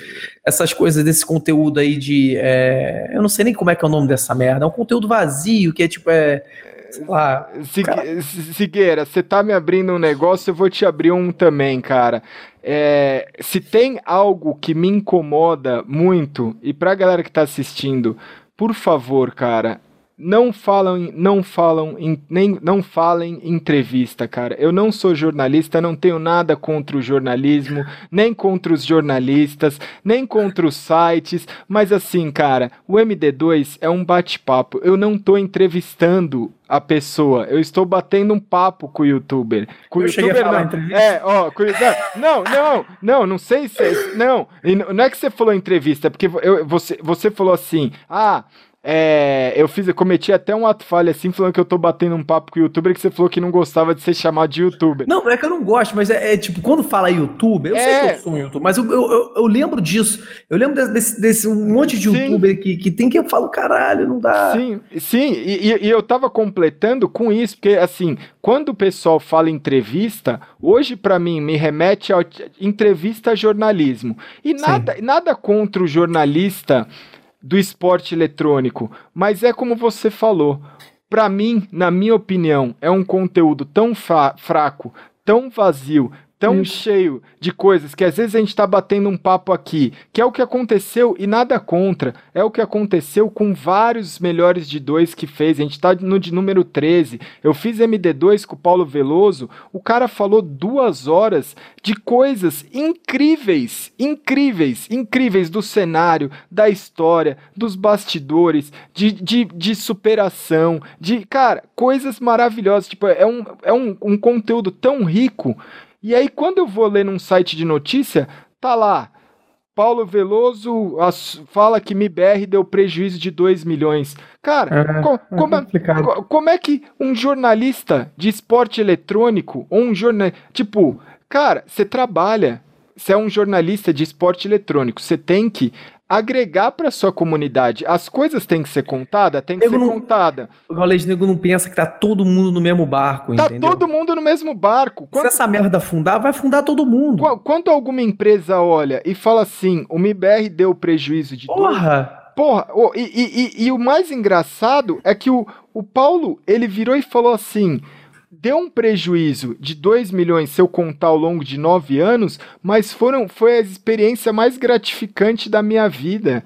Então é um cara que tem dinheiro, que tinha dinheiro, que tem, que quis investir, que quis. Hoje, quanto vale a marca MBR? O que, que significa isso na vida dele? Né? Às vezes um cara vai Sim. lá e gasta 2 milhões num apartamento e o cara, meu, às vezes tem prejuízo, às vezes tem lucro, às vezes gasta numa empresa, não tem, mas qual que é o legado que o cara deixou, né? Então, quando eu falo isso e tô falando isso abertamente aqui no Melhor de Dois com você, é justamente isso, cara. Parem de pegar uma parada que é isso, vai ter, sei lá, uma hora e meia, duas horas, três horas de programa aqui de bate-papo com o Zigueira. Tentem tirar, não só do Zigueira ou de qualquer melhor de dois, tentem tirar e não é só do melhor de dois, de qualquer coisa que você vê na sua vida, né? Tenta tirar o melhor conteúdo, que é o que você falou. O YouTube tá cheio de coisa vazia, né? Tá, eu... che... tá cheia de coisa. É, se, eu, se, eu, te mostrar minha aba do que eu sigo aqui, eu sigo uns seis canais, cara. É, é, é, porque assim, são, são vídeos. As pessoas viram e falam assim, cara, é inacreditável que. Porque o formato, quando eu fui começar o melhor de dois, o pessoal virava e falava assim: cara, ninguém vai assistir um vídeo seu de duas horas, de duas horas e meia, de três horas. E eu falava: meu, eu não me importo, porque se uma pessoa estiver assistindo, se hoje eu e você aqui mudar a vida de uma pessoa, Tá tudo certo. Tá tudo certo. E vão ver, cara. Não, vão ver. Vão ver mas... Bate-papo gostoso, né? Metódico, é, roteirizado, nem nada. É... assiste, a, a, galera assiste. Porque, assiste, porque, assiste. porque a gente tá fazendo para uma pessoa, a gente tá fazendo para um milhão, eu não sei, mas a questão é que a gente tá fazendo com o mesmo gosto, né? Sim. É a questão de passar assim, várias mensagens, vários objetivos. O que o Zigueira tá falando, que eu acho importantíssimo e por isso que eu fiz questão de convidar é a dúvida que eu mais recebo é, cara, eu tô muito velho para isso. Aí quando eu vou ver, o menino tem 22 anos. Pô, ah, é, é, ah, eu, eu não tenho condições. Aí quando você vai ver, o menino, cara, você não tem condições. Aí eu pergunto, quantos anos você tem? Aí o cara fala 18, 19. Eu falo, cara, você já pode trabalhar. Como é que você não tem condições? Você não tem condições do quê? Você, nem, nem que você tivesse algum problema, só se você for, é, desculpa, mas def, nem deficiente físico é impedido de trabalhar, né? Um, Não, um, é. um, cadeirante pode trabalhar, uma pessoa, né? Um deficiente mental hoje tem deficiente mental que trabalha também, né? Tem gente que tem síndrome de Down, que tem o seu emprego, que vai atrás, Sim. que corre as coisas, né? Então é, é, é um mundo que as pessoas ficam tentando arrumar desculpa para aquilo que que talvez não consiga fazer ou não tenha facilidade. Mas foi o que eu falei, cara, não vai ter atalho na tua vida, nada vai ser fácil. Entendeu? É, eu já pensei em parar várias vezes, que tanta gente já me jogou para baixo tantas vezes, o Gaulês. É tipo, é, só pra você ter ideia, aconteceu um episódio agora aqui. Eu saí da PEN, isso vai fazer dois anos agora em abril. E quando eu saí da PEN, eu falei que eu saí porque o pessoal lá não jogava o jogo. Uhum. Isso tem. Vamos fazer dois anos em abril. Aí ganharam agora, a, o pessoal que era da PEN, eles ganharam o, a, a classificatória para o Invitational, veio para o Canadá. Primeira coisa que eles ganharam em dois anos. E eu tomei indireto desse cara, mano. Você acredita? É, então. É. Ele veio depois de dois anos me dar indireta. E antes disso, veio me pedir desculpa no presencial, que a gente jogou junto lá. É. Quando eu ganhei em cima deles e ganhei a vaga da Polônia, ele veio me pedir desculpa. E depois de, dois, de mais de um ano, ele. Um ano e, cara, vai fazer dois anos em abril agora. Ele me manda uma indireta dessa, entendeu? Então, as pessoas tentam me jogar para baixo pra caramba. Então, cara, você tem que correr atrás e, e, você sempre descobrir que não vai ser fácil, cara. E não é fácil. Não é fácil. Se for fácil, cara, vai estar todo mundo fazendo. Entendeu? Você acha que é fácil jogador de futebol? Porra nenhuma, cara. Não os caras é... ralam pra caralho. Os caras ralam pra caralho, cara. Não é, não é. mas, mas, todo mundo acha que é, que é fácil. Então, se você não tem dinheiro, você tem que dar um jeito de correr atrás. Cada um sabe do que é melhor pra sua vida. Talvez já é a sua prioridade. É, eu comprei o meu PC com 24, mas podia ter comprado com 22. Sim. Porque esses dois anos eu queria sair, eu queria curtir, eu tava gastando meu dinheiro na zoeira. Era a minha prioridade. Eu queria sair, gastar Sim. na cachaça. Exemplo. Sim. E, até ocorreu um pouco, né? Mas é, é isso, entendeu? É quando eu a prioridade foi o PC, eu peguei o PC. É, amadurecimento, né, cara? Hoje na Sim. vida é isso. Você, você, você, aprende os atalhos, né, cara? É, Sim. Eu, eu fui fazer a minha faculdade com 23 para 24 anos. Minha Sim. família queria que eu fizesse com 17, com 18, mas com 17, com 18 eu queria ser jogador profissional de esporte eletrônico. Imagina o que é você com 17 anos em 2001 falar para sua família que você não vai fazer vestibular, que você vai para a Coreia disputar um campeonato mundial. Minha família queria me matar, né? E, e, e, e, aí eu virei e falei assim, cara, quantas pessoas vocês conhecem que foram para a Coreia? Ah, ninguém. Eu falo então, eu tenho a chance de ir, né? Então eu vou. E aí o que eu percebi quando eu fui fazer a faculdade com 23, 24, era que era, era, era algo que eu queria né? Era algo que, quando eu chegava na faculdade, eu bancava minha faculdade, eu estava ali presente, e aí eu vi os outros alunos, ah, o cara indo para o bar beber porque o pai paga a faculdade, ou o cara não prestando atenção na aula, e eu, eu, eu, eu dava um valor para aquilo que eu pude olhar e falar, graças a Deus que eu estou fazendo minha faculdade com 23, 24, porque eu sei o que eu quero né? Eu, sei, eu, tenho essa decisão. Uma né? maturidade, né, cara? Era você que estava pagando também? Também, né? Ah. Então é, é, é, é, diferente. E quando você treina, que é o, o, paralelo que eu sempre gosto de fazer da vida com o jogo, é isso. Quando você treina, você tá pagando. Né? Sim. Quando você treina, você tá ali, você tá. Eu, eu, ó, só pra você ter ideia, eu pintei essa casa toda aqui. Você tem que ver o valor do que eu dou, cara. Eu é, faço até longe das paredes. Se é, eu vejo uma coisinha, eu já vou e limpo, entendeu? Porque eu, eu sei quanto eu perei para fazer isso. Sim. E voltando àquele assunto, Gaules, a gente sabe que para algumas pessoas vai, vai ser mais difícil que, vai. que as outras. Entendeu? Mas não tem nada impossível, cara. Não. Isso aí, talvez você tenha que batalhar um pouco mais, mas aí é, é, depende de quanto você quer aquilo. Também, é. entendeu? Você está disposto a batalhar para ter aquilo? Porque é. cada, cada um tem sua vida, cada um tem sua rotina. Talvez você tenha que ajudar o pai, sua mãe com, com dinheiro. Não Sim. sei entendeu? É, mas a gente sabe que impossível não é. Pô, talvez possa ser um pouco mais difícil. Sim. Mas eu tenho certeza que sendo mais difícil, você conquistando, você vai dar muito mais valor também. Tem uma, uma música que eu escuto que, é, que fala justamente isso. A gente sabe que é um em um milhão. Mas esse um pode ser você, velho. Eu fico arrepiado tô, a, de, de, falar essa frase, Sim. de escutar numa música, mas assim, às vezes a coisa na vida a gente sabe que é um em um milhão. E se você for ver, né, tem o quê? 200, mais de 200 milhões de brasileiros. E se você for ver, tem, você não fala o nome de 200 jogadores hoje no Brasil, atuando no Brasil, que vive de bem com o jogo. Você consegue assim? Você fala, uhum. se eu te falar assim, Zigueira, me escreve uma lista de 200 jogadores que são que são caras que estão bem, bem de vida, de esporte eletrônico jogando aqui no Brasil, você não tem. Então. Deve ter 50. É, né? Então, assim, é menos, é um em um milhão ou até menos, mas esse um pode ser você. Olha o Zigueira aqui, olha as pessoas que eu trouxe pro canal, né? Pro, que eu trouxe pros bate-papos, de pro, que, que, e, e coisas a, a, que tem por vir. Mas é o que eu falo para todo mundo, só vai depender a, o segredo. E eu acho que o bate-papo é tão legal, porque é isso. Se você, se não é para você, cara, é a primeira coisa que eu falo, sai fora. É a primeira não. coisa, tipo, não perca seu tempo com isso. Se não tá no seu DNA, se não tá na sua veia, tem gente que fala assim: "Ah, eu quero trabalhar com esporte eletrônico". Maravilha. Vai fazer sua faculdade, vai ter. Você pode ser jornalista, você pode ser advogado, você pode ser é, fisioterapeuta, você pode ser psicólogo, você pode ser advogado, o que você quiser. Dá para trabalhar com esporte eletrônico né? Dá para você, Sim. né? Você pode se formar em marketing, você pode se formar em designer e trabalhar, né? Na área de transmissão, na área de organização, na área de, meu, N coisas. Mas se você não tiver a veia da competição, porque o jogador, ele paga como?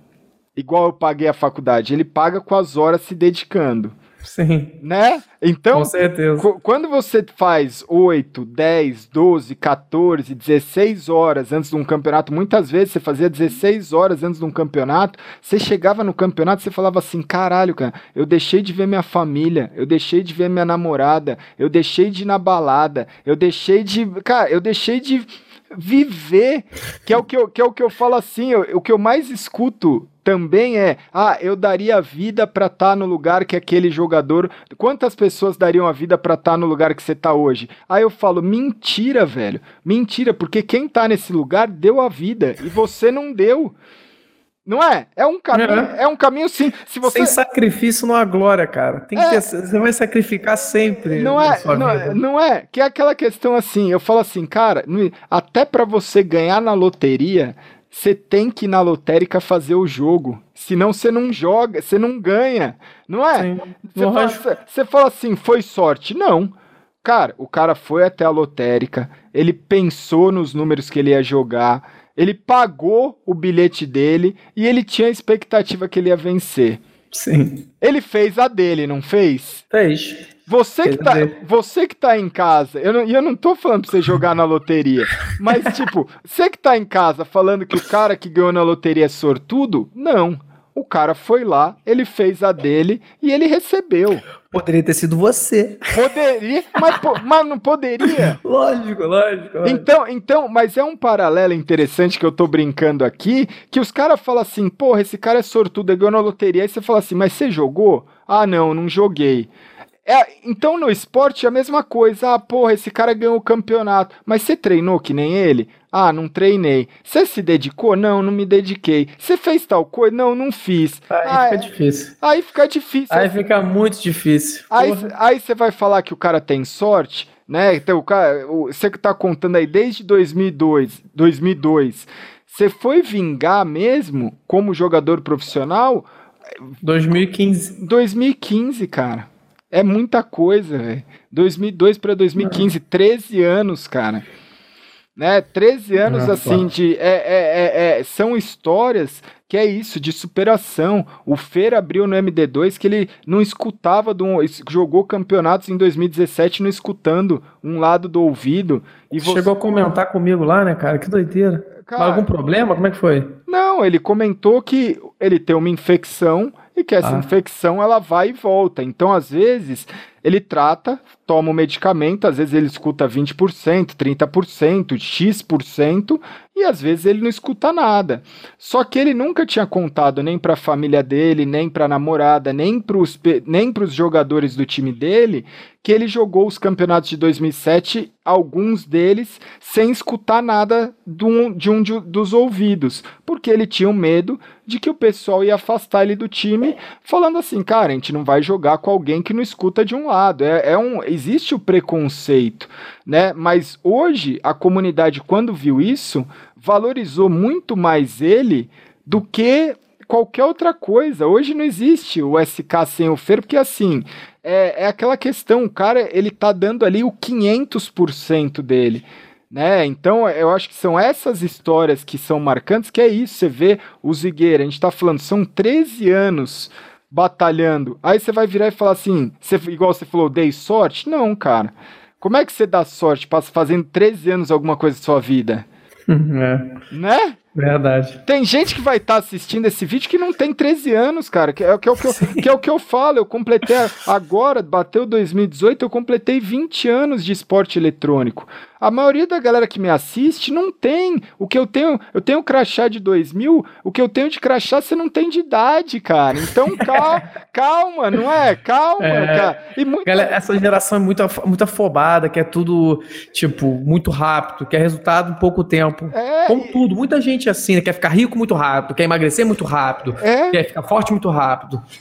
E, e, e, e ter paciência, né, cara? E, e, às vezes a, a grande questão é o maior presente, o maior, é, a maior riqueza que você vai tirar de tudo isso são as conexões, são os contatos, são as amizades, né? Igual você falou assim, ah, putz, o jogador veio me cobrar de coisa que aconteceu há dois anos e tal. Cara, hoje, as primeiras entrevistas, os primeiros bate-papos que eu fiz, entre os dez primeiros, acredito, teve do Paulo, mas assim, a, eu fiz bate-papo com o Beto China, que era um puta rival do GC, e fiz um bate-papo com o MBR, que era um puta rival que eram os, os, os, dois principais rivais. Tinha três times hoje no, no Brasil, no Counter-Strike, você podia falar que tinha três times que representavam o Brasil, era MBR, GC e G3X. Os três queriam se matar. Hoje, os três conseguem sentar numa mesa de bar, ou numa mesa de restaurante, ou em qualquer lugar, e lembrar com carinho de grandes coisas que aconteceram, porque a maturidade chega. E aí você vê que a competição e as coisas bobas que você fez na vida, as coisas tipo, né, a, a, a cobrança, a, é, é, é, essa picuinha não é boa para ninguém no final não. das contas, né, cara? O problema é, é que eu, eu, também não tenho direito de resposta, né, cara? Já viu aqueles alfinetinhos? É. Que você vai botando no, Sim, nas almofadinhas. Eu sou almofadinha. Boneco de voodoo, né? É. Eu sou, eu só, só vai fazendo assim. E quando eu respondo, porra, não posso é, responder. Eu tenho que ficar quieto. Cara, é, é muito isso. É, é, é esse, esse bate-papo aqui, ele já, já tá polêmico. Porque, porque às vezes o, o pessoal fala assim: ah, traz um cara, você tá trazendo um cara muito bonzinho, traz um cara que não tem. Cara, não tem essa. É, a ideia aqui é passar esse lance. Por quê? Porque uma coisa chama a outra. Você conseguiu conquistar mais uma vez é, tem muita gente que está assistindo esse vídeo que ele está tentando conquistar uma dessas coisas. Ele está querendo ser ou jogador profissional e não consegue, ou ele está querendo ser streamer e não consegue, ou ele está querendo ser youtuber e ele não consegue, e você conseguiu levar tudo isso em conjunto. Uhum. Né? É, qual, você já falou que o segredo é o trabalho, o segredo é a motivação, o segredo, mas assim, a, a perseverança que está atrás de tudo isso, como que, da onde que você tirou isso, né? Da onde que, porque é, não é que é fácil, mas hoje você é uma pessoa que você chegou no seu objetivo. É o, que, é, o, é, o, é o que todo mundo me fala, sei lá, hoje eu corro 20, 25 é que eu tô com o pé machucado. Mas eu corro 20, 25 quilômetros por dia numa boa. Aí o cara fala assim, porra, mas como é que você corre 20, 25 quilômetros por dia? Aí eu falo, porque eu comecei correndo um, depois eu comecei correndo dois, depois cinco, dez e por aí vai, né? Então, como é que, como é, que é essa questão? Porque assim, qual, é, além do, do, do segredo, que você falou que é o, trabalho. O que me motiva a fazer isso que, até hoje? O que te motiva, exatamente, o que te motiva, porque as pessoas param no meio do caminho. O cara vai fazer isso uma semana, vai fazer isso um mês, vai fazer às vezes dois meses, vai fazer um ano, não vai ver o resultado e vai parar no meio do caminho. É, eu. Eu acho que o amor, primeiro, a gente tem que gostar daquilo que faz, né, cara? E jogar FPS, acho que, porra, sempre sempre gostei muito do FPS. Então isso aí já ajuda muito. Porque eu faço uma coisa que eu gosto. Como eu falo, sai na urina, né? Quando eu vou fazer uma livezinha na Twitch, sai na urina, cara. Sim. Eu tô jogando Rainbow Six, é o que, eu gosto, eu gosto de entreter, eu gosto de ter a galera no chat ao vivo ali. Então são coisas fáceis de fazer. Sim. Isso pra mim ficou fácil, ficou gostoso, prazeroso. Não é, eu não dou a palavra trabalho. E já falando da palavra trabalho, eu já trabalhei sem ser com isso. E eu vi o quanto que era foda pra você tirar mil reais no final do mês. Exatamente. Filho da puta. Exatamente. Então, hoje, graças a Deus, eu consigo tirar mais do que isso fazendo uma coisa que eu gosto. Sim. E muito. Sim. Então tem que dar muito valor a isso. É. Isso, é isso aqui que, que fez eu comprar minha casa, meu carro, é, que eu mobilei minha casa, que, que eu vivo, que eu, que eu faço, que eu viajo. E, é, eu, é, é devido a isso, devido a uma coisa que eu amo fazer. Entendeu? Então. É quase, uma, é quase uma vida de empreendedor mesmo, né? Quer dizer, é uma, é uma vida de empreendedor, né? Porque é aquilo, às vezes o cara monta lá uma barraquinha de pastel e ele não sabe se aquilo vai virar a maior franquia de pastel do Brasil, ou ele monta lá uma barra aqui, um food truck, e ele não sabe se amanhã, depois de amanhã, depois de 15 anos, 20 anos, vai virar o, o novo Burger King ou o novo Big Mac, o novo McDonald's e por aí vai. Mas assim, você tem que ter a, a, a, a, resiliência, né? Que eu costumo mostrar, falar. Você tem umas tatuagens também que é, que é isso, né? A gente marca no corpo, né? Tem, tem, tem bastante coisa. Mas você tem aí o que, que é? A bala. A eu bala tenho é o, a... que eu clico é a bala, que eu miro a mira. Olha lá. Tem esse aqui. E, a aliança, cara. Tem também é não deixar o olho confundir a mente. Exatamente, cara. Tem para espantar os maus espíritos, uma honey aqui, ó. É, é, é muito. Aproveitar a vida. Isso aqui foi minha primeira. A primeira tatuagem que eu fiz foi só essa carpedinha aqui. Caramba. E aí, aí você tem foi. a carpa aqui também. É, eu tenho.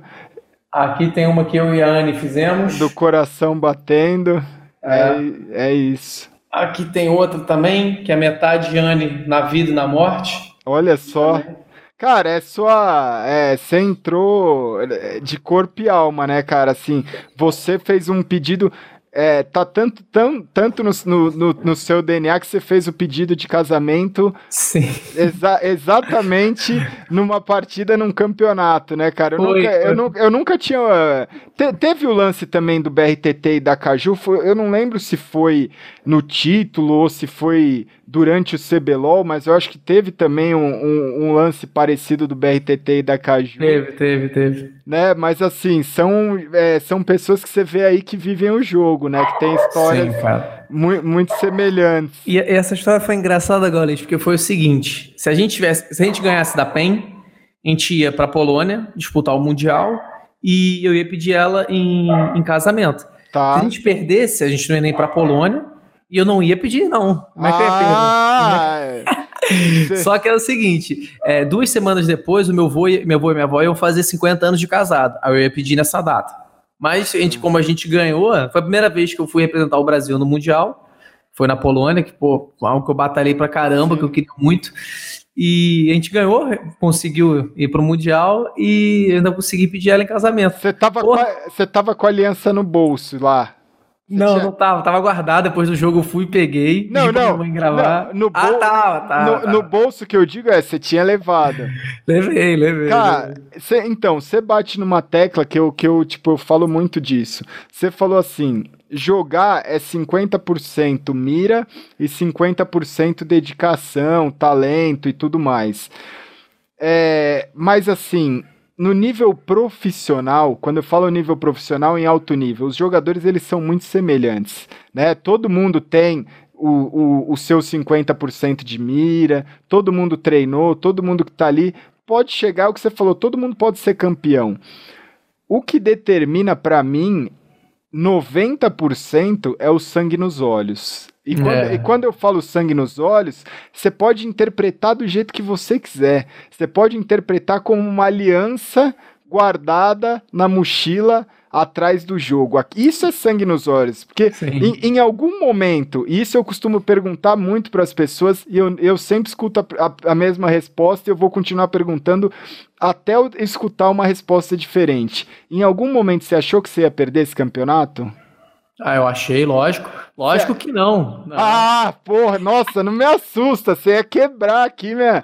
Não, não. Não, não, não, né, cara? Cara, tipo. É, é, é muito louco tinha, isso, Eu tinha é? certeza é? que a gente ia ganhar. Não é muito louco isso? Tipo, eu tô te falando isso agora, mas, tipo, eu não posso falar isso pros moleques durante o campeonato, cara, mas eu tinha certeza que a gente ia ganhar. Eu falei, ninguém ia me tirar isso. Primeiro, por quê? Era o time da PEN que eu tá. saí porque, tipo, é, tudo que acontecia de ruim era minha culpa, era eu que era o culpado de tudo, que não treinava, não tinha a dedicação igual eu queria ter. Então eu já saí. Aí eu, foi a primeira vez que eu fui enfrentar eles numa final, tipo. Sim. Importante, uma semifinal, não foi a semifinal, não era nem final, porque os dois finalistas que iam. Isso. E, e, tinha esse pedido, cara. Eu tava com a aliança. Se eu fosse, se eu ganhasse, eu ia pedir. Se eu não ganhasse, eu ia pedir. Foi 90% sangue nos olhos, então. Pô, foi 380% e... sangue nos olhos, cara. cara. Porque assim, quando Cara, eu... eu apertava o mouse, cara, que eu acho que, tipo, eu me lembro disso como. Cara, foi, foi muito legal, porque eu apertava o mouse, cara, eu queria, não queria errar, não queria dar brecha pro erro. É, não, queria é... Tá, não queria dar um um fiapo de, de erro, cara. Tinha que ser tudo 100%. E, cara, e foi uma partida disputada, cara. Foi 2 a 2 na MD5 que a gente ganhou, cara. Sim, no último mapa. Mas, Porra, em, foi. mas em momento nenhum você achou que você ia perder Não. aquela. É, porque o que eu falo, eu bato muito nessa tecla, cara.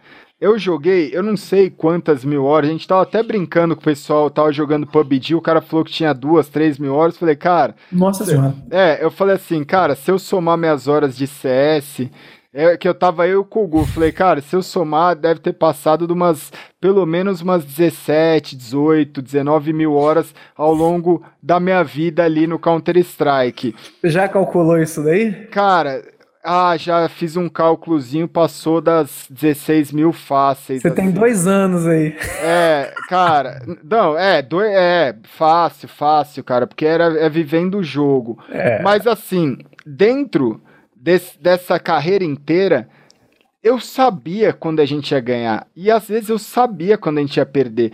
E não é assim, eu ganhei muito jogo achando. E, e como é que eu posso explicar isso para não parecer. Porque você fala assim, ah, você tinha certeza que você ia ganhar.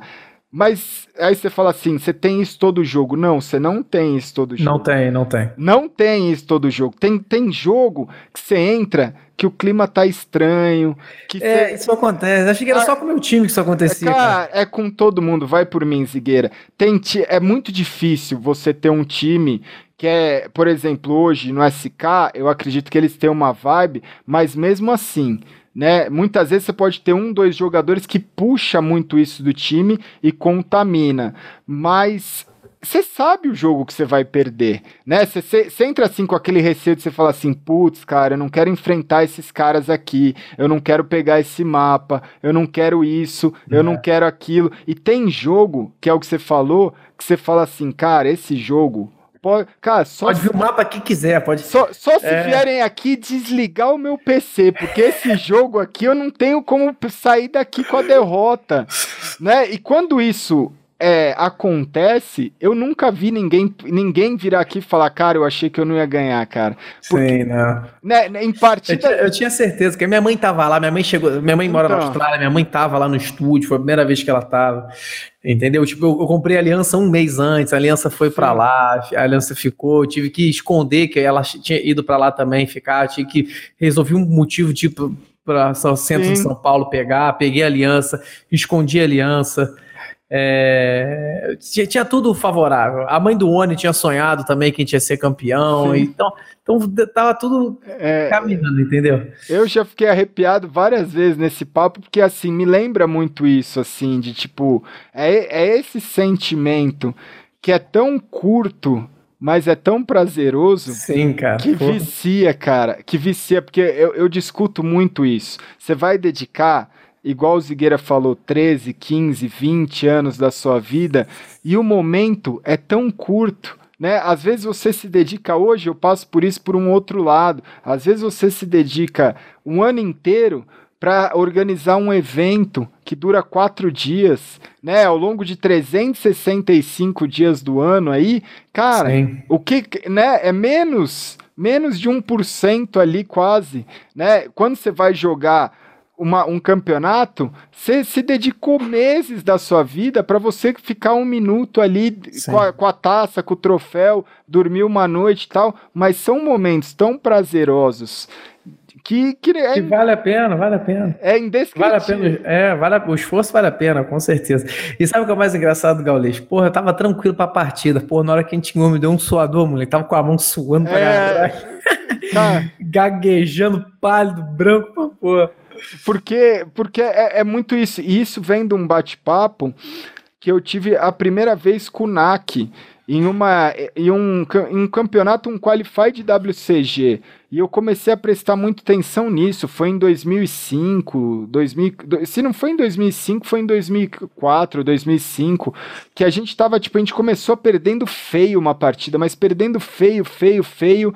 E aí a gente foi, sabe assim, quando o time olha e todo mundo, tipo, se motiva e tal, e, e todo mundo olha, e aí a gente foi para prorrogação, virou a partida e era uma partida chata do campeonato contra um time que nem era tão bom.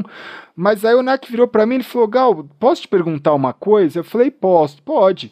Ele virou e falou assim: é, eu saí com um sentimento engraçado desse, dessa partida. Eu falei, por quê? Ele falou, cara, em momento nenhum achei que a gente ia perder. Você achou? Aí eu virei e falei assim, Nak, Cara, em nenhum minuto passou pela minha cabeça que a gente ia perder. E aí os dois deram risada e eu comecei em algumas situações perguntar para as pessoas é, é, é, esse esse detalhezinho e eu sempre ouvia tipo assim, cara, em momento nenhum eu achei que a gente ia perder.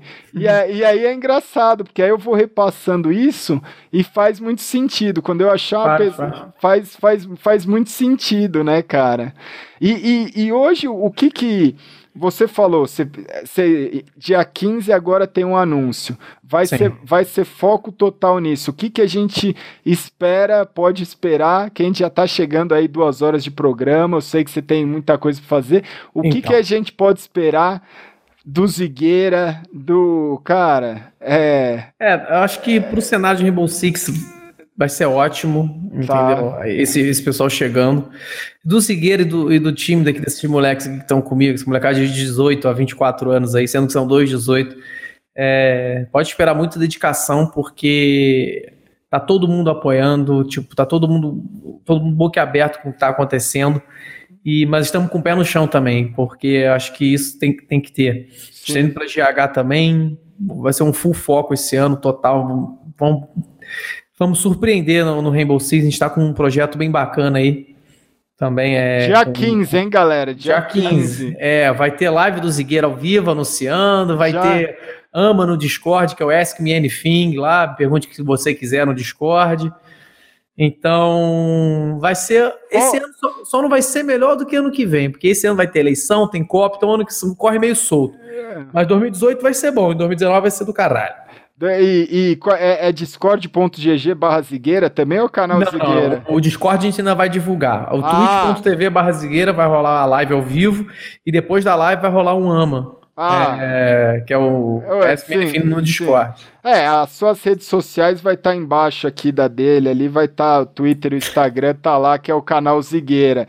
Mas, hum. mas a, é, a questão do anúncio é um negócio aí que a galera vai ficar boquiaberta, então. Vai, vai. O nego tá achando que sabe de alguma coisa, mas na verdade vocês não sabem de nada, gente. Cara, é tudo. Esses repórteres, essa é. entrevista é. que estão tendo aí, a galera é meio louca, o nego não sabe muito bem o que tá acontecendo, não. Eu acho que eles, eles tentam é, tirar para tudo quanto é lado e ver se, ver se alguma dá certo. É, é, é, é, vamos, vamos, vamos ver o que vai sair desse MD2, né, cara? Do, do, do, do Fer, ele contou a história de vida e os caras saíram. em meia hora depois tinha vídeo no YouTube falando Fer de revela que era surdo. Eu falo, porra, velho. Porra! Aí eu falo, aí, não, vídeo com mais visualização que o meu. Aí eu falo, porra, velho. Tipo, é, o meu título lá na humildinha, melhor é. de dois, Gaulês e Fer, na humildinha ali. Aí, tipo, porra, velho. É, mas é, é, é, isso, tipo, é, agora vamos falar que você é o boneco, que você foi alfinetado, que você é alfinetado. É, o Ziqueira é alfinetado em campeonato. É, foram. É, foram mas é, é, é e, e, e, em relação a, ao, ao YouTube, você já falou que gravar vídeo você vai continuar. As, as, as live streams vai ser algo de que vai ser não tão priorizado. Mas uma última coisa que eu queria saber: você acha que é essencial e que faz toda a diferença? O que eu vou chamar assim de cola, no bom sentido, de, é, de, de é você juntar pessoas de 18 anos, igual você falou, pessoas de 20 e poucos anos e pessoas com quase 30, numa, é, é porque você. Numa... É, é, porque você. É, é, é, a cola, né? Porque assim, você juntar um time que todo mundo tem 18 anos é rock and roll, sexo, ro droga e rock and roll, né? É é, você juntar uma galera que é mais velha, às vezes dá muito certo, mas dá muito errado. Você vê assim, por exemplo, o VP. O VP tem jogadores que têm uma faixa etária muito grande, né? Eles vão bem. É, é, é o VP é, é, a grande incógnita. Qual que é o mais velho de lá? 35? 35, 36, ah. o Tazo, né? Essa galera tem minha idade. Eu tenho 34, acho que o Tazo deve ter por aí também 34, 35. É a galera que jogava comigo. Mas assim, é uma grande incógnita. Porque você não sabe, os caras podem chegar na final do campeonato e quase ganhar do SK, os caras podem ganhar campeonato ou os caras podem sair da fase de grupo. Por quê? Porque a prioridade de vida a gente não sabe o bastidor de cada um. Às vezes Sim. já tem ali cara que tem é pai de família, já tem cara ali que tem uma certa idade, que tem, né, que precisa. Você não sabe se às vezes é, o, ele teve menos tempo para se dedicar ou mais, mais tempo, o que está pensando na cabeça dele dentro do, do, do, de uma partida, de uma competição. E quando você tem alguém para dar essa, essa orientação, né, para dar. Eu, eu tô muito chateado. Hoje é dia 13, teve a notícia. É, não sei se foi ontem ou foi hoje que eu vi a notícia que o, que o pessoal, os meninos do 100 Chiefs não, não, não vão conseguir jogar o Major, saiu a notícia, mas Sim. assim, eu acho que eles tinham juntado essa peça também, né? Porque eles tinham o KNG, que é um cara que tem uma personalidade muito forte. Eles têm o Fênix, que tem uma personalidade muito, muito, muito forte. Eles têm os irmãos, o Lucas, o Henry, os gêmeos, que também tem a sua personalidade. E eles precisavam de alguém para grudar isso, para ser uma cola para juntar tudo isso, eles chamaram o Beat, que foi justamente a pessoa que fez o melhor de dois comigo. No, no time de vocês, eu vejo muito em relação a isso. Né? Você deve ter jogadores que têm super talento, mas às vezes não tem a cabeça tão boa. Você pode ter jogadores que têm a cabeça, já tem uma cabeça boa, mas você precisa dar uma orientação. E você e tem você que às vezes, tipo, eu não sei, numa escala eu não acompanho numa escala para saber se você é o cara mais é, bem preparado e mais esquilado né, do seu time ou não. Mas não, eu... mais esquilado. Mas esquilado dessas molecadas de 18. É, é a molecada. mas... a gente sabe que os caras. O cara, meu irmão, os caras. Acho que os caras que transou deve ter 10 anos. É, mas. mas chegou a cor, você viu? Os caras só jogam isso, cara. Olha, os caras o dia inteiro. É, é. Eu, vou, eu chego da academia, eles estão. Eu vou jantar, eles estão. Eles só jogam isso. Não tem como não ser. Eu, quando tinha 18 também, eu era um catiço, Sim. filho. Era mas, difícil segurar. Mas você tem é aquele lance do Romário saber os atalhos do campo também. É, né? a, gente, a gente sabe, eu encaminho. Acho que a nossa, a nossa, nosso time é bem composto: 29, 24, 22, 18, 18. Sim. Sendo que o, o, E realmente, os três melhores ali que tipo, dão muita bala é o 18, 18 e o, e o de 22, que é o Nesp, o Sex e o, e o Bullet. São meio afoito, meio, tipo, de vez em quando tipo, erram em algumas decisões. Isso que a gente tenta consertar. Eu e o que tá mais nessa parte também. A gente joga mais como defensor, porque no Rainbow Six a gente tem ataque e defesa. Sim. A gente joga mais como defensor ali, preparando mais o campo, o terreno, dronando, ajudando, auxiliando eles. Mas a gente sabe que, tipo, eles acertam muito também, mas tem muita decisão ali que a gente tenta trabalhar em treino para não errar no, no jogo oficial. Algumas decisões, tipo, que, que eu não faria nunca, não teria nunca. E uma coisa que a gente vai quando tá, por exemplo, 1x1, 2x1, a gente fica quieto, a gente deixa o cara jogar. Talvez uma Legal. orientação ou outra. Entendeu? Para não ficar muita informação pro cara. Legal. E até que funciona. Mas de vez em quando, quando tá tipo 4 contra 4, você tem que dar uma informação um pouco maior e que a gente põe na tela desse jogador para ver, eu fico um pouco meio, tipo, tipo é, tentando é, frear algumas ações e adiantar outras, entendeu? Então eu tento mostrar o caminho das pedras, algumas coisas que eu faria se tivesse com a skill que eles têm e na posição que eles estariam ali na hora. É, e, e, e, e o que eu falo isso é justamente de você estar tá junto e você agregar para eles no sentido de eles podem ter a maior habilidade do mundo, mas às vezes sem ter a pessoa por trás ali no time que faça essa função, o cara o cara não performar tão bem, né? E você por um outro lado, você abre mão de uma parte só porque, por exemplo, eu fui capitão quase minha vida inteira. Cara, é muito difícil você ser capitão é. e manter uma performance muito grande, porque você tem uma responsabilidade ali que não é só né? Não é. E, e, antigamente ainda tinha uma questão que você morreu, você não podia falar, não podia ter botar a mão no mouse, a sua tela apagava, você não olhava. Hoje tem comunicação, hoje tem uma série de de coisas, tem pause técnico, tem pause tático, tem pause não sei o que, tem um monte de, de coisas que auxiliam, né? Então, assim, a vida do, do capitão, do cara que exerce essa função, não de capitão, de líder, né? Porque às vezes o in-game líder não é o líder da equipe, às vezes tem um cara que chama a tática muito bem, tem um cara que reúne, que é o líder da equipe, eu não sei, na sua equipe se você é o in-game líder? Sim. Então, mas por exemplo, você poderia ser o, o líder em questão mas você saber que um dos meninos, por exemplo, dá calls muito boa, né? Sim, não, mas é, tipo, a gente tem um in-game leader, no caso o capitão ali que vai dar a, a, a direção, mas tipo, tá todo mundo aberto a falar. É, e de vez em quando pergunta assim, ah, posso fazer isso? Eu falo, vai, mano, se você Exatamente. achar que deve, você vai. E de vez em quando a gente tá com uma formulação do nada, o cara que tá do outro lado do mapa fala alguma coisa e a gente vira e confia na cal dele. Exatamente. Não bate o martelo, tem que ser aquilo que eu falei e pronto, acabou, Isso. não. Não, que a gente joga junto, aquilo é um time. Que... Eu tento dar uma coordenada antes do jogo, do início Sim. da partida ali, é, na fase de dronagem. Ah, tá mais fácil por aqui, tá mais fácil por ali, ó. Tem mira virada para cá, tem arame aqui, ó. O, tem um operador ali na escada. E, e vai.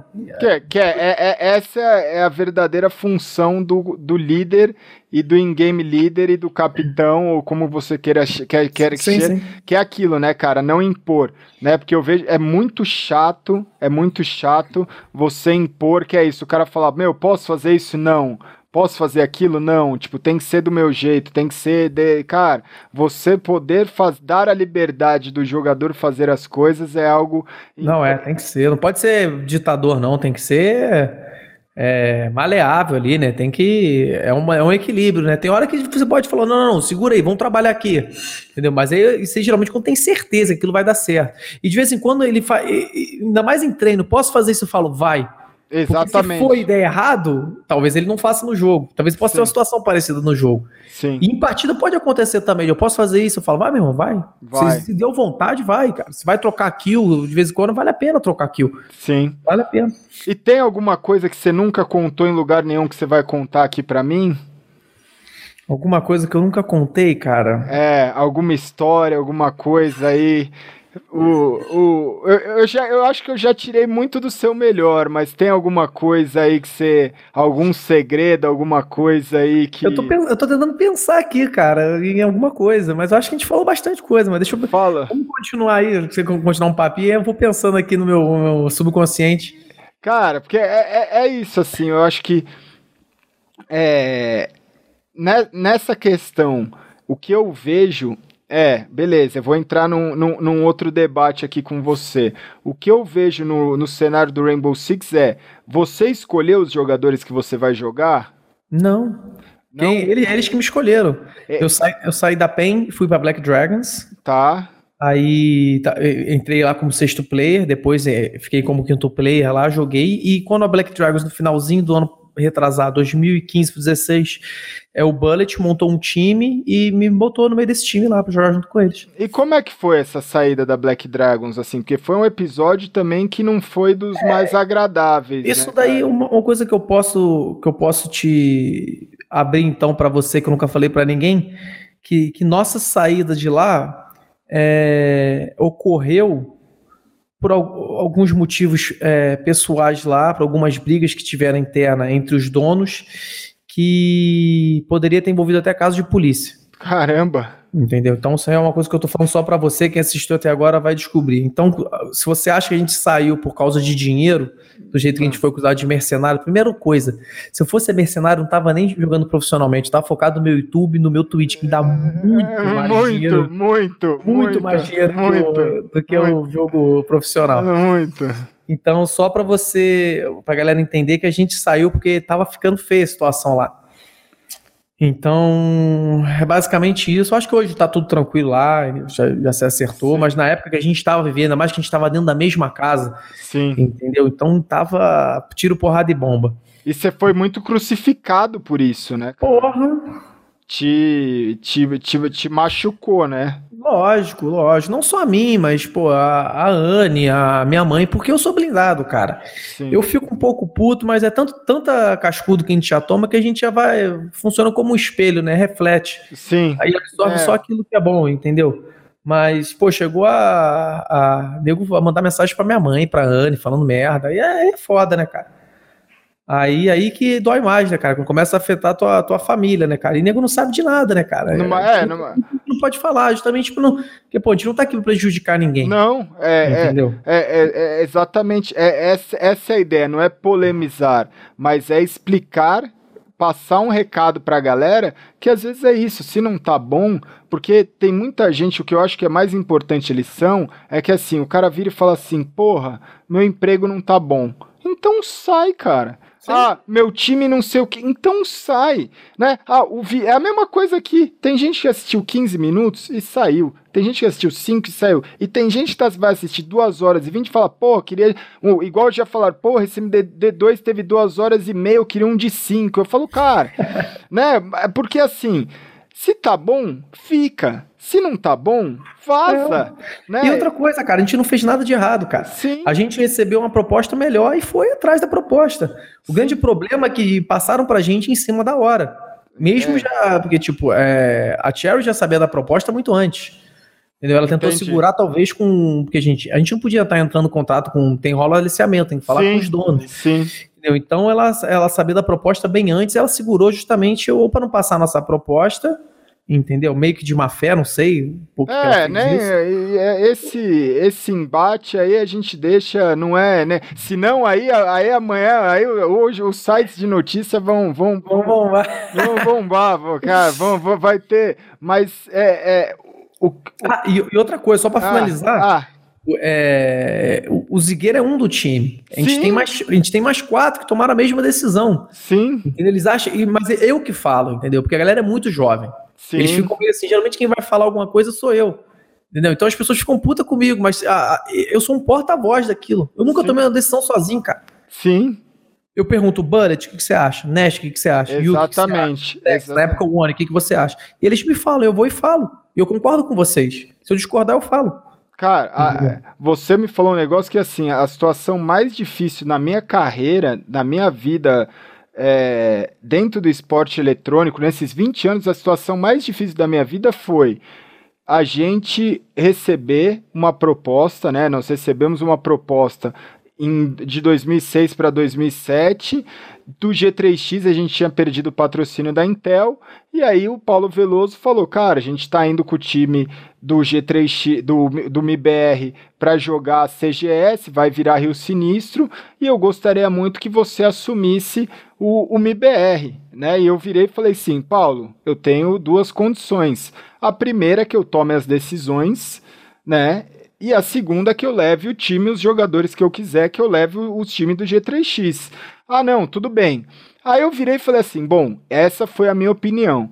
A primeira coisa que eu fiz foi juntar os jogadores no quarto e falar: galera, a gente tá tem o G3X, a gente está sem patrocínio, a gente estava treinando numa lan house, que eu acho que era O2 na época, que cedia um espaço, a gente não tinha salário, não tinha nada, a gente tinha um lugar para a gente treinar com os nossos próprios equipamentos que a gente tinha. E aí eu fiz uma, uma votação que era do tipo assim, cara, quem topa mudar? E aí teve jogador que topou, teve jogador que virou e falou assim, cara, no MIBR, que é o meu maior rival, eu nunca vou, nunca vou jogar. Então, e que foi, nesse caso, foi o Crash, por exemplo. Né? Então eu virar e ter que tomar uma decisão tão difícil de um dos meus melhores amigos, a pessoa que criou o time comigo, deu, não é que deixar para trás, mas ele virou e falou assim: "Eu sei que é importante, mas eu não quero isso" né? Eu não quero, eu não vou defender o, a, a, camiseta do meu maior rival, por exemplo, né? Então é uma decisão que não poderia ser minha. Eu não poderia chegar no quarto e falar, Sim. galera, galera, fechei uma parada aqui bacana. A partir de amanhã a gente é MIBR. E as pessoas é. não entendem isso, não entendeu? Entende, não e entende. parece que é, só eu, parece que eu que estou influenciando eles. Parece que eu nunca influenciei. Só para você ter ideia, a gente recebeu proposta de dois times gringos e uma proposta foi melhor do que a outra. E a ah. gente ficou com a proposta, no caso, pior, justamente pela índole do cara, do jeito que ele tratou a gente, entendeu? Sim. Foi um jeito diferente, foi um jeito que eu gostei. Sim. A gente, a gente vai estar tá recebendo menos, mas os, é, não é só o receber ali, né? Não é só o salário. Você vê como Sim. é que o cara trabalha. Eu gostei do jeito que o cara trabalhou. E eu passei pro galera, ó, a gente vai receber X nesse time, nesse time vai receber X mais, mais eu, Y. Eu tô curioso. Depois é, eu vou ficar sabendo hoje. Vocês não vão, porque eu tô curioso. Depois, ah, eu, eu, depois eu, eu, vou perguntar aqui. Vocês só vão saber dia 15 aí, ó. Acompanha, acompanha aí que vocês só vão saber dia 15. Mas, mas um time foi oferecer o migalha e a tá. gente recusou, e o outro é, ofereceu mais do que a gente até queria. Sim. Entendeu? É, ah, se fechar um contrato de dois anos, a gente pode pagar até um pouco mais. E quando a gente recusou esse time que ofereceu o migalha, ele ficou puto, falou que queria pagar mais e tudo, entendeu? Então você vê o jeito de trabalhar. Sim. Um deu valor a gente e o outro não. Sim, sim. Então a gente. Desculpa, eu me barrei aqui. Imagina. Então a gente. Eu passei para os moleques: olha, tem dois jeitos de trabalhar. É, um ofereceu migalha, o outro pagou, ofereceu até mais do que a gente pediu, menos que depois ficou até sendo menos do que o cara que oferecido migalha, porque o nosso caso não queria ser, não queria leiloar, Sim. não queria fazer leilão entre essas duas equipes. Quando a gente recusou essa, ele perguntou: não, fala quem foi, vamos cobrir, não sei o que lá. A gente foi e falou, ele tentou cobrir, só que a gente não aceitou. Exato. E, e, pelo que você falou, então, spoiler é que é um contrato longo, então, né? Não é uma. Sim. Não, não é uma. É um spoiler, né, então. É... É, é, porque. Pô, termina logo isso aí, senão eu tô falando demais. É, né? é. Não, porque, cara, não, porque eu acho. Não, é, é, eu acho muito importante pro cenário isso, né, cara? Porque assim, é, é, é, muito bacana, porque às vezes, pô, o cara fecha um negócio de três meses, seis meses. Cara, não, pa passa muito rápido, né, cara? E pra você fincar a bandeira e dar certo e funcionar, é. é isso. Às vezes o time demora, cara, demora, às vezes demora um ano. Pode ser que não é, não querendo, mas pode ser que o resultado comece a vir no segundo ano, no primeiro ano, pode ser que o primeiro campeonato já vence, não dá para saber. Não dá, não né? Dá. Então, acho que esse é, você falou tudo. Esse, esse time que você fechou já tem uma índole tão boa, porque assim, ele passar um contrato de dois anos já te dá uma segurança que é uma segurança motivadora, que na verdade não é que você fala assim, ah, eu posso ficar na minha porque eu, eu, eu tenho um contrato de dois anos. Não. Você vai virar e falar assim: caramba, velho, eu tô num, num lugar que confia em mim. Então eu vou, vou, dar o meu máximo, eu vou dar o meu melhor. Né? Que, é, que, é, que é a mentalidade de empresa. Tem empresa que paga pouco pro funcionário achando que é bacana. E às vezes a empresa paga um puta salário e aí o cara vira e fala assim: Meu, você é louco de pagar esse salário? Não, porque esse funcionário ele vai render o dobro, ele vai render é, o triplo. E, justamente o que aconteceu com a gente, cara. A gente está é. empenhado. E eu falo, gente, olha só, eu não sonhava com 18 anos estar ganhando nem um terço disso que vocês estão ganhando agora. Sim. Vocês com 18 anos, vocês vão poder fazer a vida de vocês aí, cara. Um puta um pé de meia. A gente não sabe o dia de amanhã, mas pelo. Cara. Então a galera tá empolgada, tá animada, vamos lá, vamos fazer. E eu já falei que a rotina vai ser diferente, vai ser tudo Sim. diferente, a galera tá animada. Isso, isso aí foi, foi, foi, ótimo pra gente. Eu, tipo, eu não sei nem. Eu fico pensando até quando isso vai durar, né, cara? Que a gente fica meio, meio assim, né? Mas... Cara, o céu é o limite, porque é aquilo, Rainbow Six, você não sabe o dia de amanhã, né, cara? Você não sabe, os jogos variam muito. Você falou, a Ubisoft Sim. investindo, os times grandes investindo, daqui a pouco vem outras ligas e. e Com e, certeza. E, e, e, bem ou mal você já tem a mentalidade de campeão, você já sabe o caminho das pedras, você já chegou numa final mundial. Quem tem isso é, é um divisor de água muito grande, né? Porque é, é, eu acho que a grande questão é essa: quem corre, quem compete, quem joga em alto nível uma vez, joga quantas vezes forem. E quem, não, e quem não joga é difícil entrar, né? Você vê aí o, o League of Legends, quanto, te, quanto tempo, quantos mundiais, quantas coisas para os caras passar de uma fase de grupo e às vezes não passa, né? Ou, na verdade nunca passou. É, quantos jogos, quantos times, quantos campeonatos que já aconteceram de várias modalidades que você vai lá e o time não passa e o jogo não vinga e as, e as coisas não funcionam. E quando você tem esse esse é, você quebra essa barreira, você quebra para sua comunidade inteira. E o Rainbow Six quebrou muito rápido. Sim. Que é o que o Counter Strike demorou para acontecer, né? Que foi isso, por exemplo, foi uma sequência. O MBR ganhou de 2006, boom, explodiu. Aí 2006 o MBR ganhou a SWC, 2007 a gente ganhou a, a, a SHG Open, ganhou a, a DreamHack, ganhou a Game Gun, começou a ganhar títulos. Depois disso, começou de novo na, aí na, na nova geração, que ainda tem a galera que ganhou esses títulos da primeira geração, que é o Fênix, por exemplo, que o Fênix estava na, na ESWC, o Fênix estava na DreamHack, o Fênix estava no primeiro Major do Brasil. Foi, tipo, é a mesma mentalidade. Quando você desenvolve essa mentalidade, é difícil você perder, né, cara? Você sa sabe o caminho das pedras, né, cara? Verdade. É, então, eu, eu, eu, eu acho assim, o Brasil está muito bem encaminhado, está muito bem representado e, e a gente só tem... Porque é isso, o, se o jogo explodir, vocês estão no, estão no, no topo, né? Graças a Deus. Vai tá explodindo, tá devagarinho. É, tá é, é, explodir que eu digo é naquela questão de tipo assim. Com os times que você falou que tá vindo, pro, com o circuito e com, a, com, a, com as coisas que a publisher vai fazer, o jogo se torna. É, é, é, é uma migração muito grande, né, cara? Porque é isso, por exemplo, eu juro pra você, organizando a arena de games da Comic Con eu parei na frente do palco para assistir duas coisas. Porque assim, uma coisa é você trabalhar, e, e aí lá você tá trabalhando, pauleira, fazendo tudo e tal. E assim, é, teve um conteúdo que foi do caramba. Me desculpa, foram três coisas que eu achei fenomenais assim, e não, não desmerecendo os outros conteúdos, mas que eu, eu pude parar para assistir.